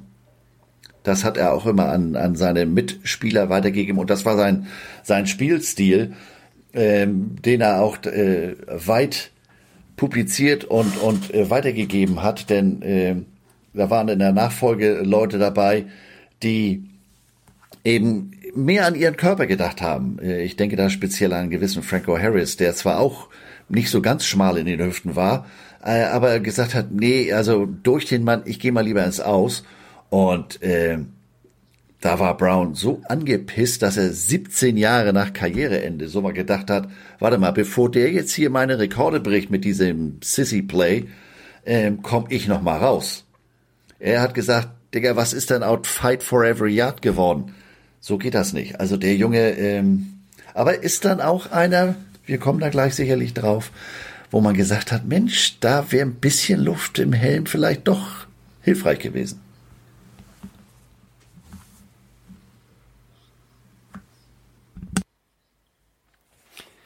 bisschen verwackelt, was er danach alles abgeliefert hat. Also äh, unter anderem äh, kleine, aber ja, also Hollywood-Karriere will ich jetzt nicht sagen. Ähm, also der hat in diversen Filmen mitgespielt und so weiter und so fort. Hat dann auch noch so den ein oder anderen kleinen Skandal hingelegt. Aber er war halt, und das müssen wir jetzt mal für die damalige Zeit, neunmal im Pro Bowl. Dreimal NFL Most Valuable Player. 57, 58 und 65. Rookie des Jahres. 12.312 Rushing Yards in der damaligen Zeit und zwar durch die Leute durch. Also das war schon phänomenal.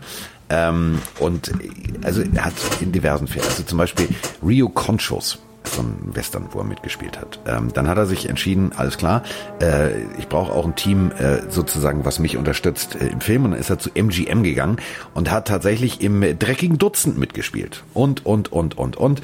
Und äh, ja, also das war schon schon äh, teilweise nicht unbedingt großartig. Also er war zum Beispiel auch bei Knight Rider. Also ja, also dreckige Dutzend ist ja aber, das äh, ähm, Stichwort. Da hat er sich ja mehr oder weniger selber gespielt. Doch, ähm, also ja, 66 äh, wurde der Film gedreht. Wetter war nicht so gut da, wo sie den drehten und er hat dann einfach mal für, sich für die Dreharbeiten entschieden und gegen das Camp. Das fand der Browns Eigner nicht so klasse und hat ihn dann Strafzahlung auferlegt. Und bevor das Camp losging, hatte, hatte Jim Brown noch gesagt, Jungs, 66, das wird meine beste Saison überhaupt. Und Carsten hat gerade die Zahlen genannt. Wir reden hier nicht von irgendjemandem mit 106 Career Rushing Touchdowns. Und hat dann von einem Tag auf den anderen Tag gesagt, weißt du was? Wenn ihr mich so wenig zu schätzen wisst, dann mache ich jetzt hier meinen Film und beende meine Karriere. Das muss man sich mal vorstellen. Ja, tschüss.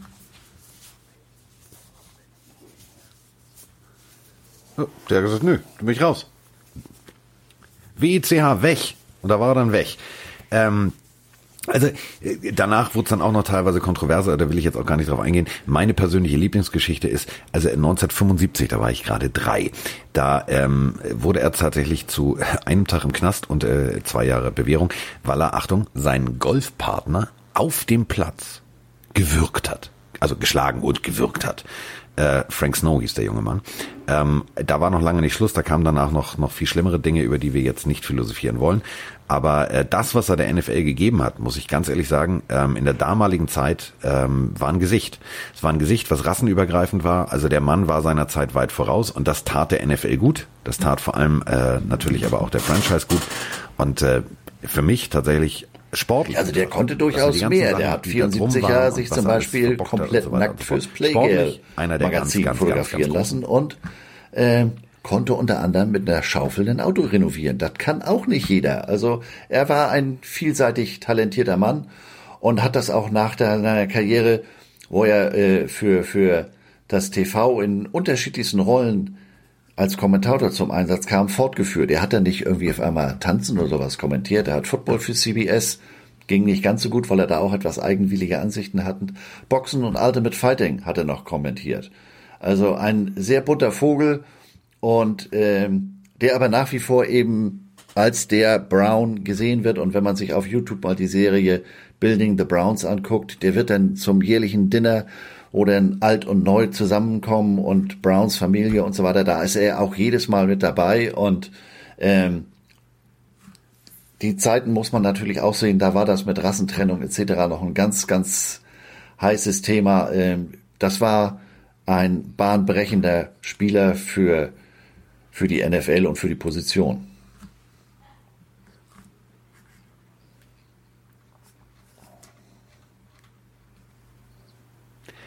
Und ähm, wenn ihr jetzt sagt, warte mal, äh, tatsächlich ist das der richtig. Aus Any Given Sunday, da hat er ähm, Montezuma Monroe gespielt. Großartig der Vorname, Montezumas Rache. Ähm, aber natürlich auch beim Draft Day, da hat er äh, sich selber gespielt. Und äh, wie gesagt, schaut euch das äh, YouTube-Format Building the Browns mal an. Also da werden ganz große Rookies mit großer Klappe ganz schnell, ganz leise, wenn sie den Raum betreten und äh, vor Jim Brown ihren Antrittsbesuch bei den Browns machen müssen. Also ähm, das zeigt den Stellenwert sportlich, den dieser Herr für die Browns hatte und noch immer hat. So, kommen wir äh, jetzt mal von äh, der ganz alten Zeit wieder in die etwas aktuellere Zeit. Äh, persönlich gesehen, ähm, also der Heddergon und ich, wir haben ähm, meinen armen Vater, also falls mein Vater diesen Podcast hört, wir wissen das immer noch zu schätzen, Papa, äh, uns mit Schuhen, T-Shirts und äh, vielen, vielen Dingen aus den USA versucht. Bo Knows Football Einer, der war damals eine Einzeitkampagne zu kaufen, war nicht Air Jordan.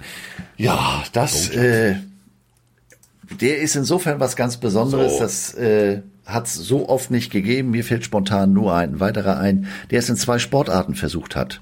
Also Michael Jordan hat das auch versucht, aber das ist ja nur nicht der Rede wert.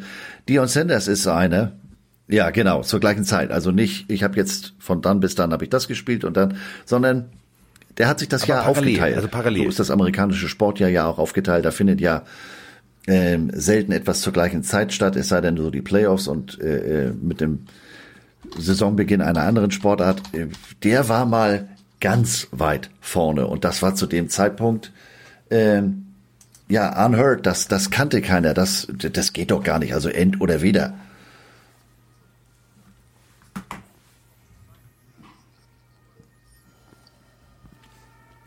Also kannst nicht Baseball spielen oder Football. Er hat sich entschieden, doch, ich kann beides. Ähm, hat in Auburn äh, die Schule besucht, hat da sowohl Baseball als auch Football gespielt. Und äh, daran haben sich die Kansas City Royals, die Chicago White Sox, die Angels, alle haben gesagt, ah, den, den, den, den hätten wir gern. So, allerdings hat sich auch die NFL entschieden, den hätten wir gern, nämlich in der ersten Runde mit dem ersten Pick haben sich die Raiders dafür entschieden. Und dann hat er gesagt, okay, dann spiele ich halt beides. Das war ungefähr so wie, ja, weißt du was, ich bin äh, zeitgleich, bin ich eigentlich Ultimate Champion, äh, Fighting Champion und nebenher bin ich Hirnchirurg. Also das sind so zwei Sachen, die schließen sich eigentlich aus. Und ähm, er hat dann tatsächlich äh, für die Kansas City Royals gespielt ähm, und zeitgleich für die Raiders. Und ähm, bei den Raiders, es war es war Highlight Football. Also wenn Bo den Ball hatte, dann hattest du Spaß. Bo over the top waren so Sachen einfach mal oben drüber. Ähm, es war richtig geil zu sehen und äh, da muss man sagen, wenn du dir in der damaligen Zeit einen Athleten vorstellst, der äh, Videospiele kriegte, der ähm, Kampagnen kriegte, dann stellt euch einfach folgendes Bild vor. Ihr kennt das Bild wahrscheinlich.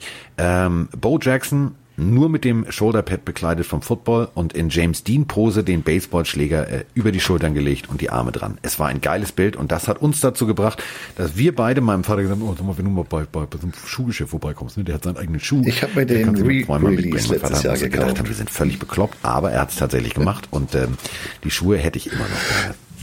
Also der, der Schuh war insofern was Besonderes, als dass es eine schön, komplette weil, äh, Schuhlinie war. Bo war ja nun bis heute kennt man den Begriff, aber das war ja ein Crossover. Das heißt, er machte äh, zwei verschiedene Sportarten und das nicht so ganz unerfolgreich. Also äh, der hat nicht ab und zu mal den Ball getroffen, sondern der hat da äh, mehrere äh, zig Home Run Seasons hingelegt und ja, äh, im selben Star Warrior äh, da wurde er dann auch gleich MVP war in dem Jahr 1989. Dieser Schuh also wurde, war ein sogenannter Crossfit-Schuh oder Cross-Trainer. Crossfit ist ja inzwischen was anderes, aber das heißt, die haben damals gesagt, ja, das muss ja ein Schuh sein, mit dem man beides machen kann. Das ist ein Trainingsschuh, das ist ein Airschuh. Äh, aber das war damals eben was ganz Neues. Da sind dann einige auf den Zug später noch aufgestiegen. Es gab äh, äh, für, für Agassi, äh, den Tennisspieler, so einen Schuh, was aber im Prinzip überhaupt keinen Sinn gemacht hat, weil ja, die haben verschiedene Fitnessgeschichten gemacht, um sich äh, äh, fit zu halten für ihre eine Sportart. Aber Bo Jackson, Bo Knows Football, äh, war derjenige, der zwei Sportarten, zwei Profisportarten auf einem sehr, sehr erfolgreichen äh, Level gespielt hat. Und dementsprechend äh, war er dann eben auch das, das Gesicht dieser Kampagne.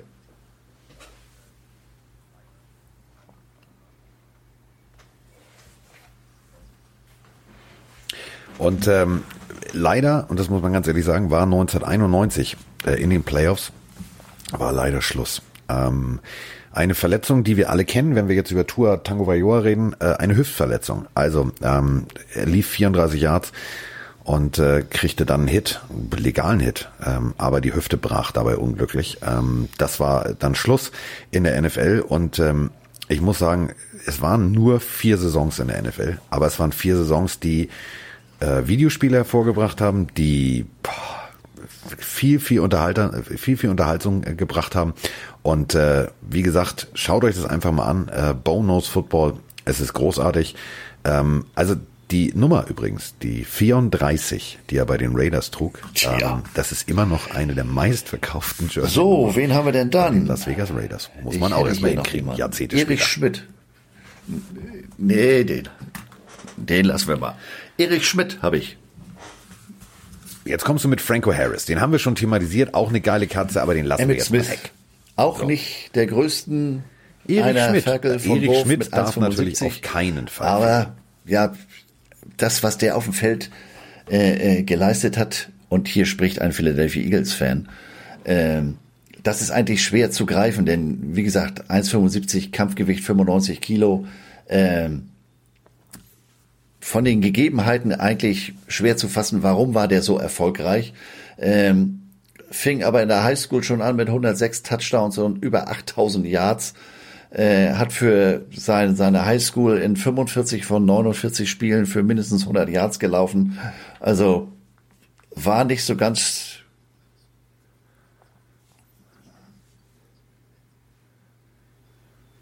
Und das ist nicht irgendeine Highschool ja. irgendwo in der Mitte von Texas, sondern also wenn man über gute Footballspieler in der NFL spricht, dann sprichst du immer über die Region Pensacola, Florida. Da kommen äh, im Schnitt die meisten NFL-Spieler her und da hat er tatsächlich auch in der Highschool wo äh, ganz viele dann ging dann ans College, äh, er blieb in Florida, funktioniert haben. Da hat der Junge so ging nach Gainesville also das zu den Gators mal hinkriegen. Head Coach äh, war zu dem Zeitpunkt ein gewisser Galen Hall, der ein oder andere erinnert sich, 95 bis 2000 Head Coach von Ryan Fire, NFL Europe. Die ersten beiden Spiele im College hat er nicht gespielt, aber dann hat er gesagt, nee, jetzt muss ich aber, äh, geht ja gegen Alabama. Da hat er den Ball dann 39 Mal in die Magengrube bekommen, 224 Yards, zwei Touchdowns und äh, hat damit einen 57 Jahre alten Teamrekord der Gators gebrochen und äh, die Gators schlugen überraschend Alabama und äh, von da an ging es entsprechend weiter und äh, er wurde National Freshman of the Year etc. und äh, setzte das fort bis 1989, äh, da wechselten die, die, die Gators den Coach und es kam ein gewisser Steve Spurrier. Und Steve Spurrier, selber sehr erfolgreicher Quarterback äh, äh, im College, sagte, das mit dem Laufen ist ja schön und gut, aber jetzt stellen wir mal um auf Pass. Und vorher war, war äh, Emmett Smith eben der Fokus der Offense. Das Spiel wurde um ihn herum gebaut und deswegen hat er sich 1989 äh, entschlossen, ich gehe in die Draft denn mich jetzt hier so umzustellen, nachdem ich so erfolgreich war, das ist, glaube ich, nicht so mein Ding. Wurde dann 1989 äh, in der ersten Runde an 17 von den Dallas Cowboys gedraftet. Die wollten erst einen Linebacker nehmen, haben sich dann aber doch auf, auf für Smith entschieden. Nee, hat sogar getradet, denn erst haben sie gedacht, ah, nee, der ist ja zu klein und zu langsam da war Jerry und war Jones ja im College so ganz, ganz erfolgreich, aber äh, Pros ist ja doch eine andere Nummer, aber haben dann trotzdem mit Pittsburgh äh, getradet und, so, und sind so in der ersten Runde von 21 auf 17 gekommen und äh, haben dann Emmett Smith gedraftet. Emmett war sich aber ob seiner selbst schon damals sehr sicher und war in der Geschichte der Cowboys der längste Rookie-Holdout keine Preseason und äh, das erste Spiel, glaube ich, hat er auch nicht gespielt, hat dann aber immerhin 15 Spiele für 937 Yards bestritten, 11 Touchdowns gemacht und wurde mal eben der kleine, zu langsame Running Back aus der ersten Runde äh, Rookie of the Year in dem Jahr.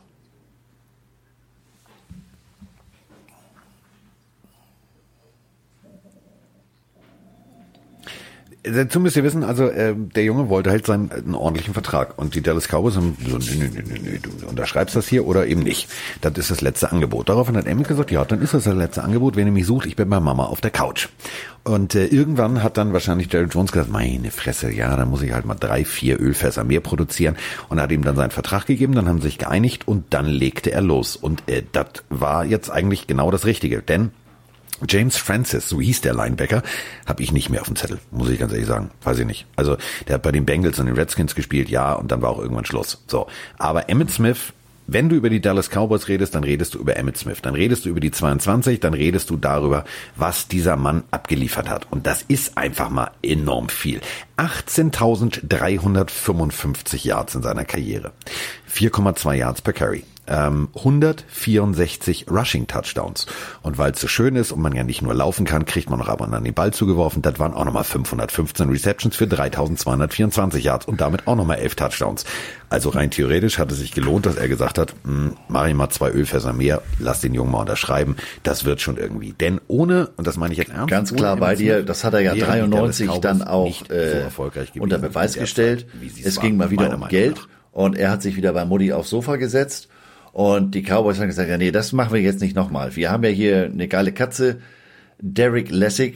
Ich musste gestehen, den Namen habe ich noch nie gehört. Äh, Tja, die beiden Spiele gingen verloren und äh, da war mal ein bisschen Panik nur äh, durch diese im Dome, hätte Situation, ich fast gesagt. sagen, nee, wir haben aber einen Und äh, man einigte sich und er wurde zu dem Zeitpunkt der höchstbezahlte Running Back der Liga. Er dankte es ihnen mit 1486 Yards und neun Touchdowns. Genau. Und das ist das, äh, was du eben sagtest, das ist für mich der Beweis, dass es ohne ihn eben nicht Ohne ging. die Spiele, die er führte sie äh, zum sagen. Super Bowl und sie wurden das erste Team, das 0 zu 2, also mit zwei Niederlagen in eine Saison gestartet ist und trotzdem den Super Bowl gewonnen hat. Er hat in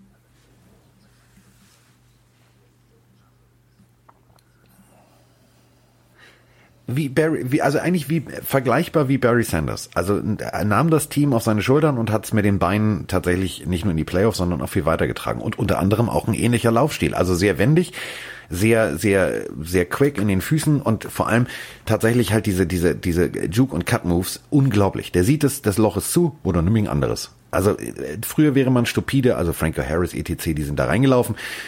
Die Jungs haben gesagt, warte mal, mein Name ist Emmett Smith. Ja, und hat sich äh, in, in besagter Saison dann, äh, hat er auch gesagt, okay, jetzt habe ich hier äh, Walk the Walk, Talk the Talk auf dicke Hose gemacht, jetzt muss ich auch abliefern. Das hat er dann ausgerechnet gegen die Philadelphia Eagles gemacht, 237 Yards in einem Spiel. ja, und ich muss mir jetzt den Mund mit Seife auswaschen. Ja, das war nicht so ganz ohne. Ähm, dann ging es im Saisonfinale gegen Also die Giants. die Eagles äh, First Round sehr gut Playoff. Bye stand äh, äh, zur Debatte. Sie mussten das Ding unbedingt gewinnen. Äh, er hat dann auch 229 Yards in einem 16 zu 13 Overtime-Sieg äh, hingelegt. Aber das Bemerkenswerte war, er hat sich im ersten Quarter die Schulter ausgekugelt. Und das ist bei einem Running Back ja, wenn man so wie Carsten gerade sagte, dann auch schon mal reingeht ins Loch, damit man auf der anderen Seite auch wieder rauskommt, nicht so ganz unerheblich. Also ohne ihn wären sie da sicherlich nicht hingekommen. Gut, ein gewisser Quarterback namens Aikman hat da sicherlich auch noch eine Rolle gespielt oder die alte Koksnase Michael Irvin. Aber ähm, Emmett Smith, das ist, wie gesagt, das kommt von dem Eagles-Fan, das ist für mich der Cowboy überhaupt. Für die Zeit, für den Running Back gibt ja noch so zwei, drei andere, äh, paar Jahrzehnte vorher, aber der Junge hat mal äh, richtig abgeliefert. Und wie gesagt, die Voraussetzungen waren jetzt nicht unbedingt der Modellathlet, das Licht wird dunkel, wenn der reinkam. Äh, mach das Licht doch aus, ich komme trotzdem dahin, wo ich will.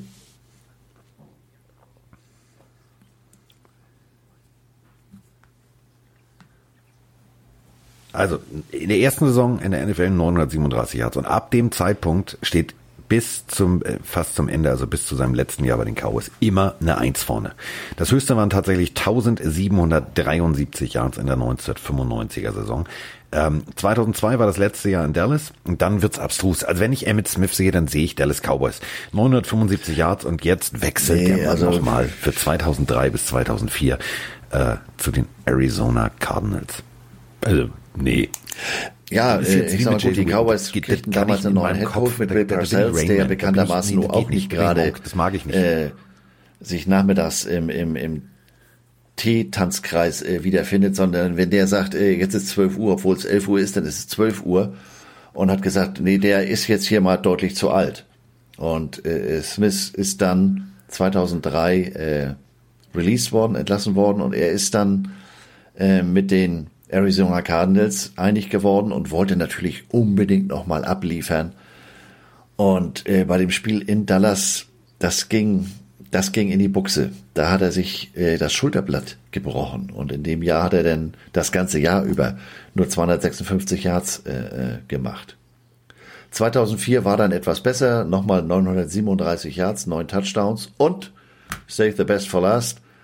Äh, der älteste Spieler, äh, er hat einen Touchdown-Pass gemacht und er war der älteste Spieler, äh, der seinen ersten Passversuch äh, mit dem in dem Alter an den Mann brachte, genau.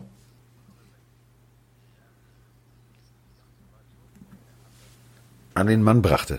Also, das muss man auch immer hinkriegen.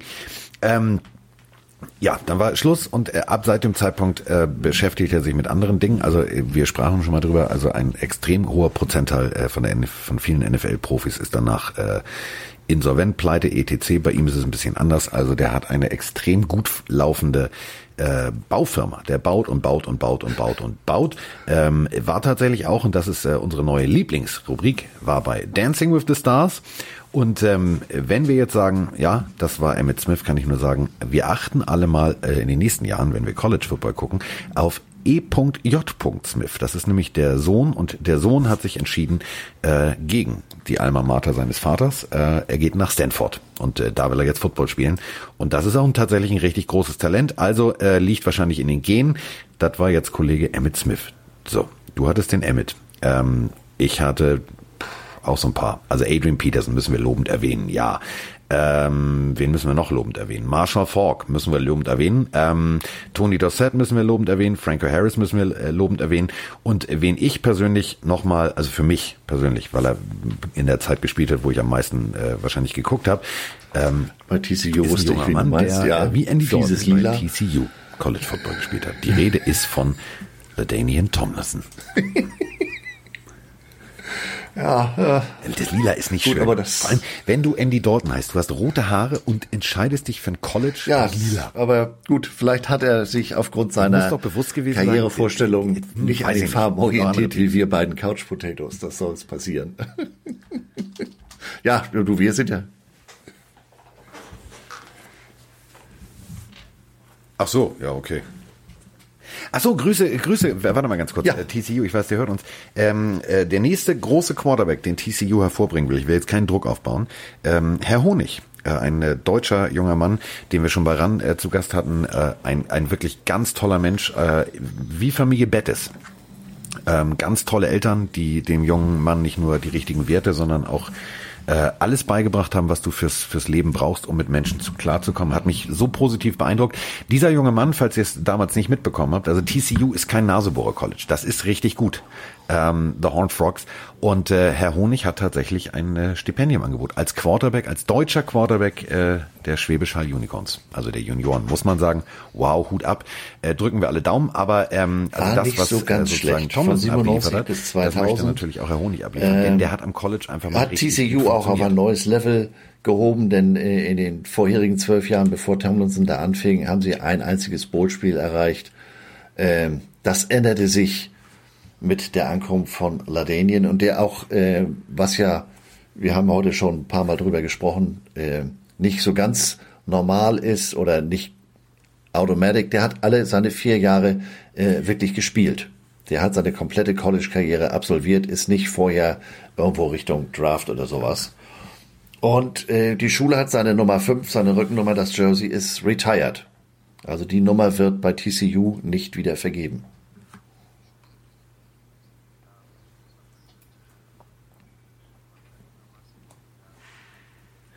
Und womit? Mit Recht.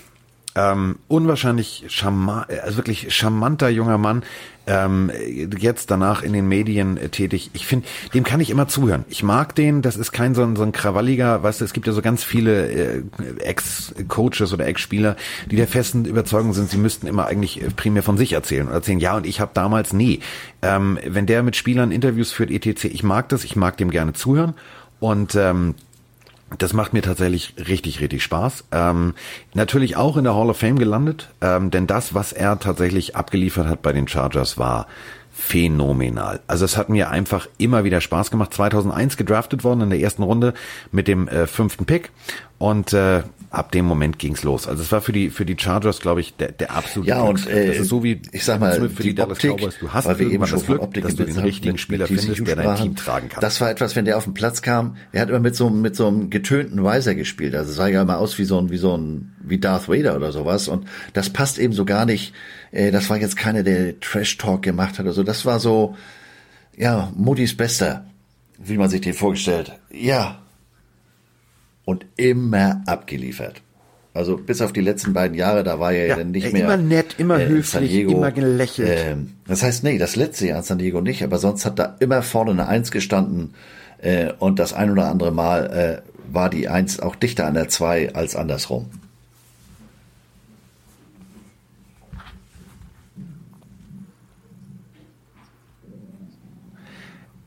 Phänomenaler Laufstil, phänomenale Hände. Ähm, also ich könnte mich jetzt hier ähm, die nächsten 20 Minuten alleine nur damit beschäftigen. Ähm, also seine Rekorde. Most Single Season Touchdowns. Äh, most Points scored in, im Monat November. Äh, also der Typ hat einfach mal, also ich habe das gestern versucht zu recherchieren. Ich habe nur gedacht so, nee, also das mache ich jetzt nicht. Das macht, das war der schnellste Spieler einfach mal um 12.000 Yards vom Scrimmage zu erreichen in seiner Karriere. Das war auch der schnellste Spieler, die 13.000 voll zu machen, die 14.000 und die 15.000. Und da merkt ihr, das ist einfach mal richtig amtlich, was der abgeliefert hat. Und jetzt kommt's. Emmett Smith hat mal geworfen. Das hat funktioniert. Äh, Tomlinson hat tatsächlich sieben Touchdowns in seiner Karriere geworfen. Weil du als, als Defense natürlich, ach du Scheiße, der kommt außen rum, der setzt den Cut-Move an, ist immer noch nicht über die Line of Scrimmage, darf also werfen und setzt den Ball an. Ich fand's großartig, das war für mich so ein Typ, der hat mir immer Spaß gemacht. Also ich mochte die Chargers nicht. Also es war jetzt nicht, dass ich gesagt habe, oh ja, so das ist mein Lieblingsteam, sondern die habe ich immer so so ja so sekundär wahrgenommen. Aber ich habe dann bei unseren Pontel-Kassetten ist immer derbe gefeiert, wenn ich dann gesagt habe, oh warte mal hier, oh oh guck mal da ist er. Also 2001, das hat schon Spaß gemacht. Also das war so ein Jahr, wo ich gedacht habe, oh okay. Und ähm, er ist dann lange bei den bei den Chargers geblieben und hat dann äh, tatsächlich das letzte Jahr, und das ist wieder dasselbe, ja, ich verstehe das Geld deswegen und so weiter und so fort, aber ich sag mal jetzt hier bei den Jets Hamburg 2011 10 Grad zugemacht. Äh, von San Diego nach New York. Da muss man aber schon sehr motiviert sein vom vom sportlichen her. Äh, mein Freund Björn wird mich jetzt gleich treten als großer Jets-Fan. Äh, muss man da auch schon so ein bisschen nochmal über die besagte Luft im Helm nachdenken. Aber gut. Aber wenn man sich seine, seine, seine Werte oder seine Karriere anguckt, äh, da muss man lange scrollen. Das erste Wort in seiner Statistik ist most. Und äh, most. Oft ist dann auch, also der Typ war mal äh, reliable, der war mal konsequent in seiner Leistung, weil das nächste most. Wort ist dann meist most consecutive. Das heißt, das war nicht hier und da mal Highlight eingestreut, sondern konstant, konstant, konstant. Also äh, 13.684 Yards alleine ist ja schon schön, aber 145 Career Rushing Touchdowns, hallo? Also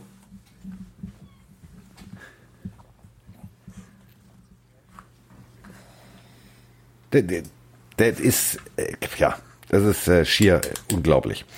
Ähm, kommen wir jetzt, aber jetzt müssen wir noch ein bisschen äh, zum, zum Abschluss. Also man kann diese Liste nur abschließen mit einem Mann. Geboren in Columbia, Mississippi. In einer Zeit, wo man in Mississippi, äh, denken wir mal alle an den Film Mississippi Burning, etc., das war nicht schön. Ähm, 1900, ja, also war nicht schön. War wirklich nicht schön. 1954, das war Rassentrennung, äh, alles war nicht schön. Und ähm, dieser junge Mann hat sich aber davon nicht beirren lassen, hat an der Schule funktioniert und ähm, hat sich entschieden, ich möchte gerne die Welt verändern. Und das hat er. Und deswegen heißt noch heute der Preis für den Menschen, der sich am meisten in der Community einbringt, der Walter Payton Man of the Year Award. Natürlich für uns, äh, und da brauchen wir uns nicht abzustimmen, ja, der Running also Back. Keine Frage. Also an eins. Ähm, der krönende Abschluss dieser das, Sendung sein muss, äh, ist von 75 bis 87 bei einem. Team ausschließlich gespielt, bei den Chicago Bears. Ähm, Erfolg zeichnete sich früh ab in seinem allerersten Lauf an der Highschool 25, 65 Yards Touchdown ran. Ähm, aber er hat sich da in der Highschool schon nicht mit, mit, mit Football alleine äh, begnügt. Er hat Basketball gespielt, er hat Leichtathletik gemacht, etwas, was ihm da Leichtathletik, besonders Weitsprung, was ihm später äh, bei seinem Laufstil sehr geholfen hat. Er hat Baseball gespielt und nebenbei, genau, nebenbei war er noch der Drummer. Er war das Animal in der Highschool Band. 1,78 Meter Kampfgewicht, 81 Kilo, jetzt auch nicht das Ding.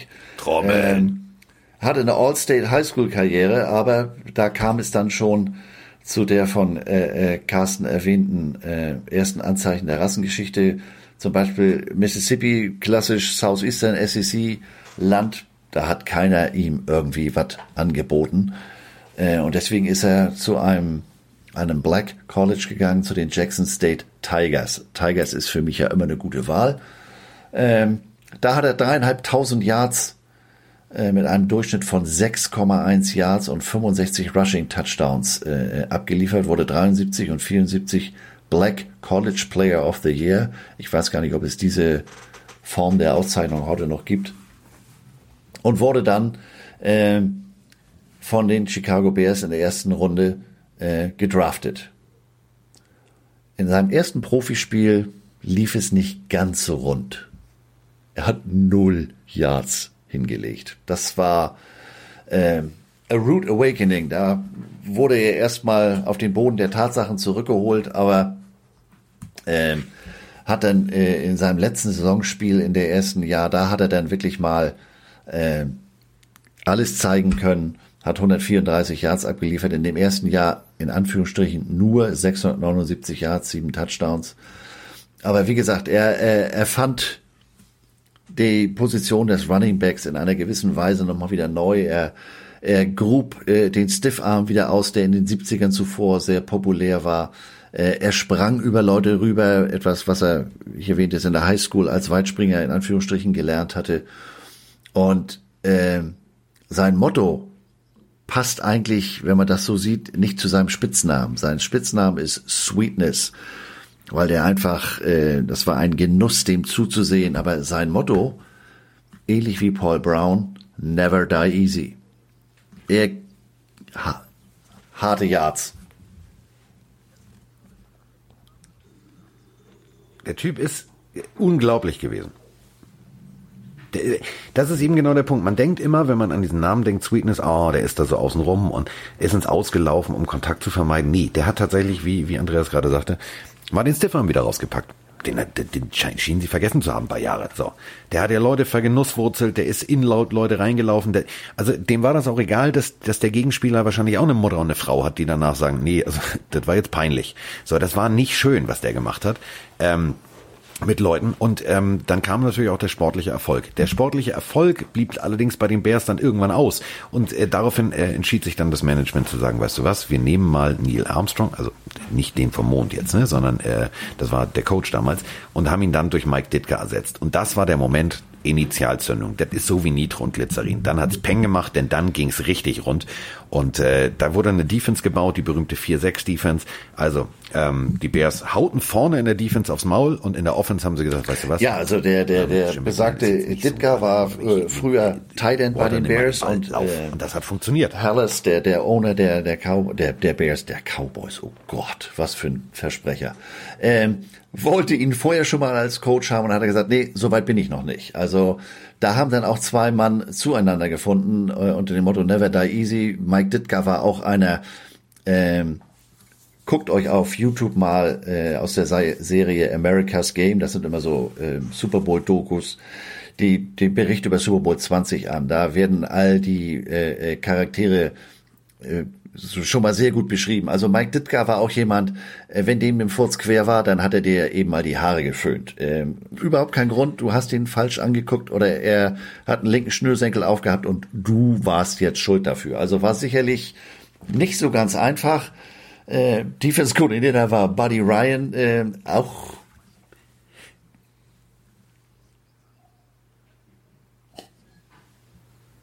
Also ich fand, warte ganz kurz, Mike Ditka mit seinem, also der hat einen Schnurrbart, die Haare wie Jacques Gelet nach hinten gegelt und so eine, so eine, so eine, so eine ja, quadratische Brille auf. Der Typ hätte, oh, kannst sofort. du doch mal überlegen, steck mal Mike Ditka in einen äh, Satin-Trainingsanzug, der hätte doch die Hauptrolle bei den Sopranos spielen können.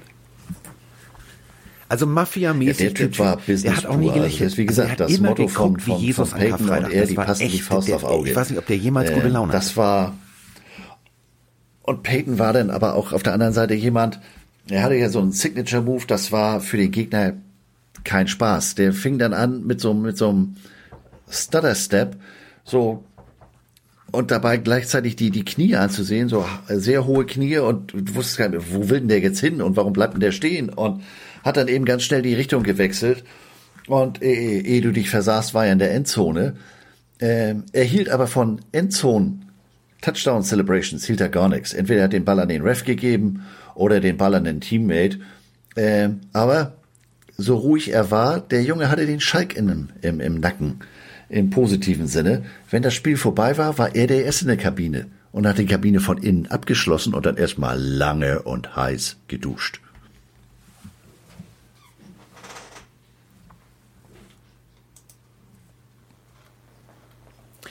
Unter anderem äh, auch viele, viele Streiche gespielt. Also ich möchte jetzt keine, äh, obwohl das habe ich auch mal gemacht, deswegen. Also falls jemand zuhört und ihr wollt mal einen Kollegen ärgern. Frischhaltefolie. Ja, man muss natürlich auch dementsprechend abliefern, um sich solche Sachen, denn äh, wir sprachen über die Zeit, äh, in der er aktiv war. Äh, das waren ja nur auch alles keine, keine Muttersöhnchen, mit denen er da zugange war. Und ähm, gerade wenn man sich so einen Streich mal mit seiner Offense Line äh, als Running Back oder als Quarterback erlaubt, da muss man schon ganz gutes Standing haben, dass es da nicht zu einem sogenannten Ole-Spielzug kommt und auf einmal ist die Tür auf und die Defense versammelt sich in deinem Gesicht. Das äh, muss man sich schon leisten können. Zeigt, was für eine geile Katze der Typ war.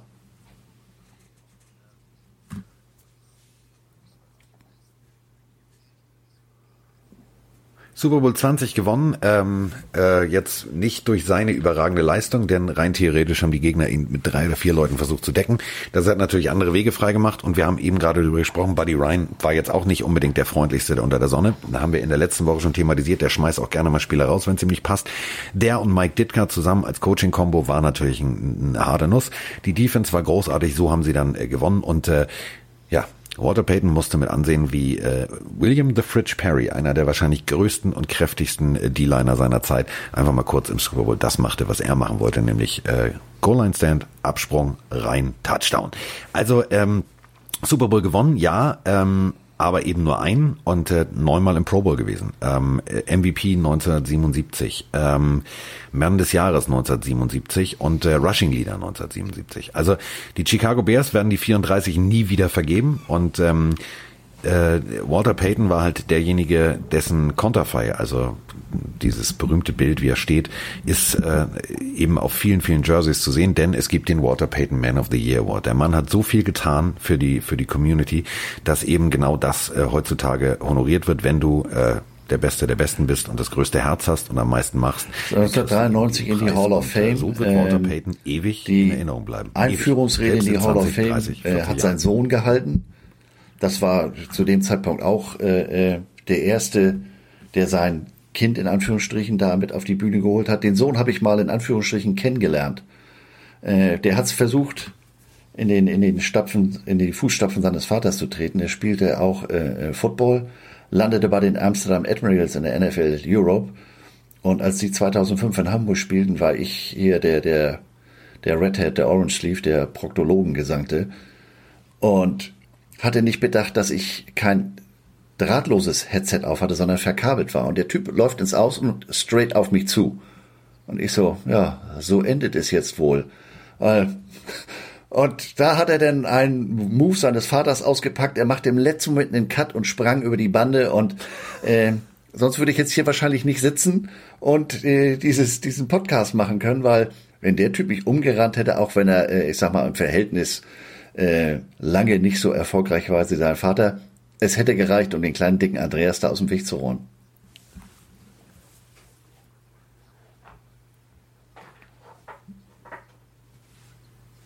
Ähm, wie gesagt, er hat das Spiel gesagt, guckt es euch nochmal an. Ich habe es damals live gesehen. Andreas sah ein bisschen aus wie, ähm, ja, sagen wir es mal so. Du hast was sehr, sehr Kohlehydrate-lastiges gegessen und sitzt auf dem Klo und versuchst mit Augen zuzupressen. So ungefähr es Andreas äh, nicht auf dem Klo, sondern er stand und sah wahrscheinlich die letzten Sekunden seines Lebens, sah das ganze Leben nochmal an sich vorbeiziehen und äh, Peyton Junior entschied sich dann, ach nö, den dicken Andreas lasse ich jetzt mal leben. Ich gehe mal dran vorbei, das tut mir auch irgendwie weh. Äh, insofern hat Andreas das überlebt und, und wir äh, hätten noch jetzt auch überlebt. viel länger. Ihr habt es jetzt geschafft. Äh, die Running Back Folge ist durch in einer epischen Länge von 1,38. Wir werden immer länger also wir können, wir hätten noch, also wir, da sind, wie gesagt, die, wir haben vorhin schon mal abgekürzt. Also wir haben den, den Shortcut genommen und haben einfach mal so ein paar Namen erwähnt. Äh, denn wir müssten natürlich jetzt rein theoretisch noch über O.J. Simpson sprechen. Wir müssten noch über den Mann, der auch immer gerne mal seinen Helm verloren hat, über Thurman Thomas reden.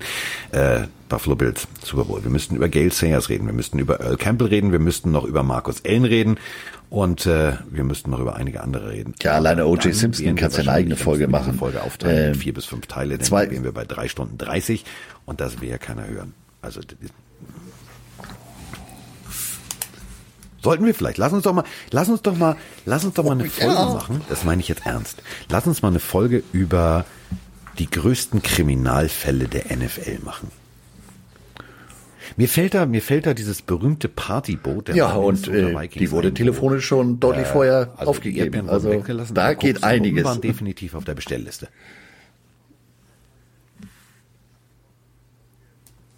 Oh ja, lass uns, lass uns mal eine, oh, das ist eine gute Idee. Also schreibt uns mal bei Discord, schreibt uns mal bei, bei Instagram, habt ihr Bock auf eine Folge, die größten Kriminalfälle der NFL? Ähm, dann machen wir hier mal äh, CSI Hamburg und äh, werden uns mal nur mit diesen Fällen beschäftigen.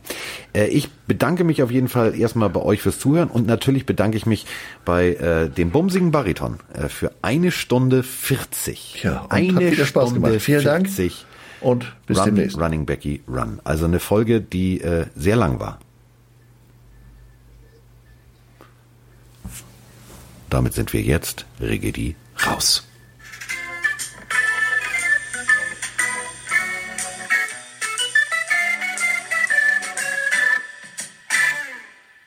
Und das nächste Mal Kriminalfälle.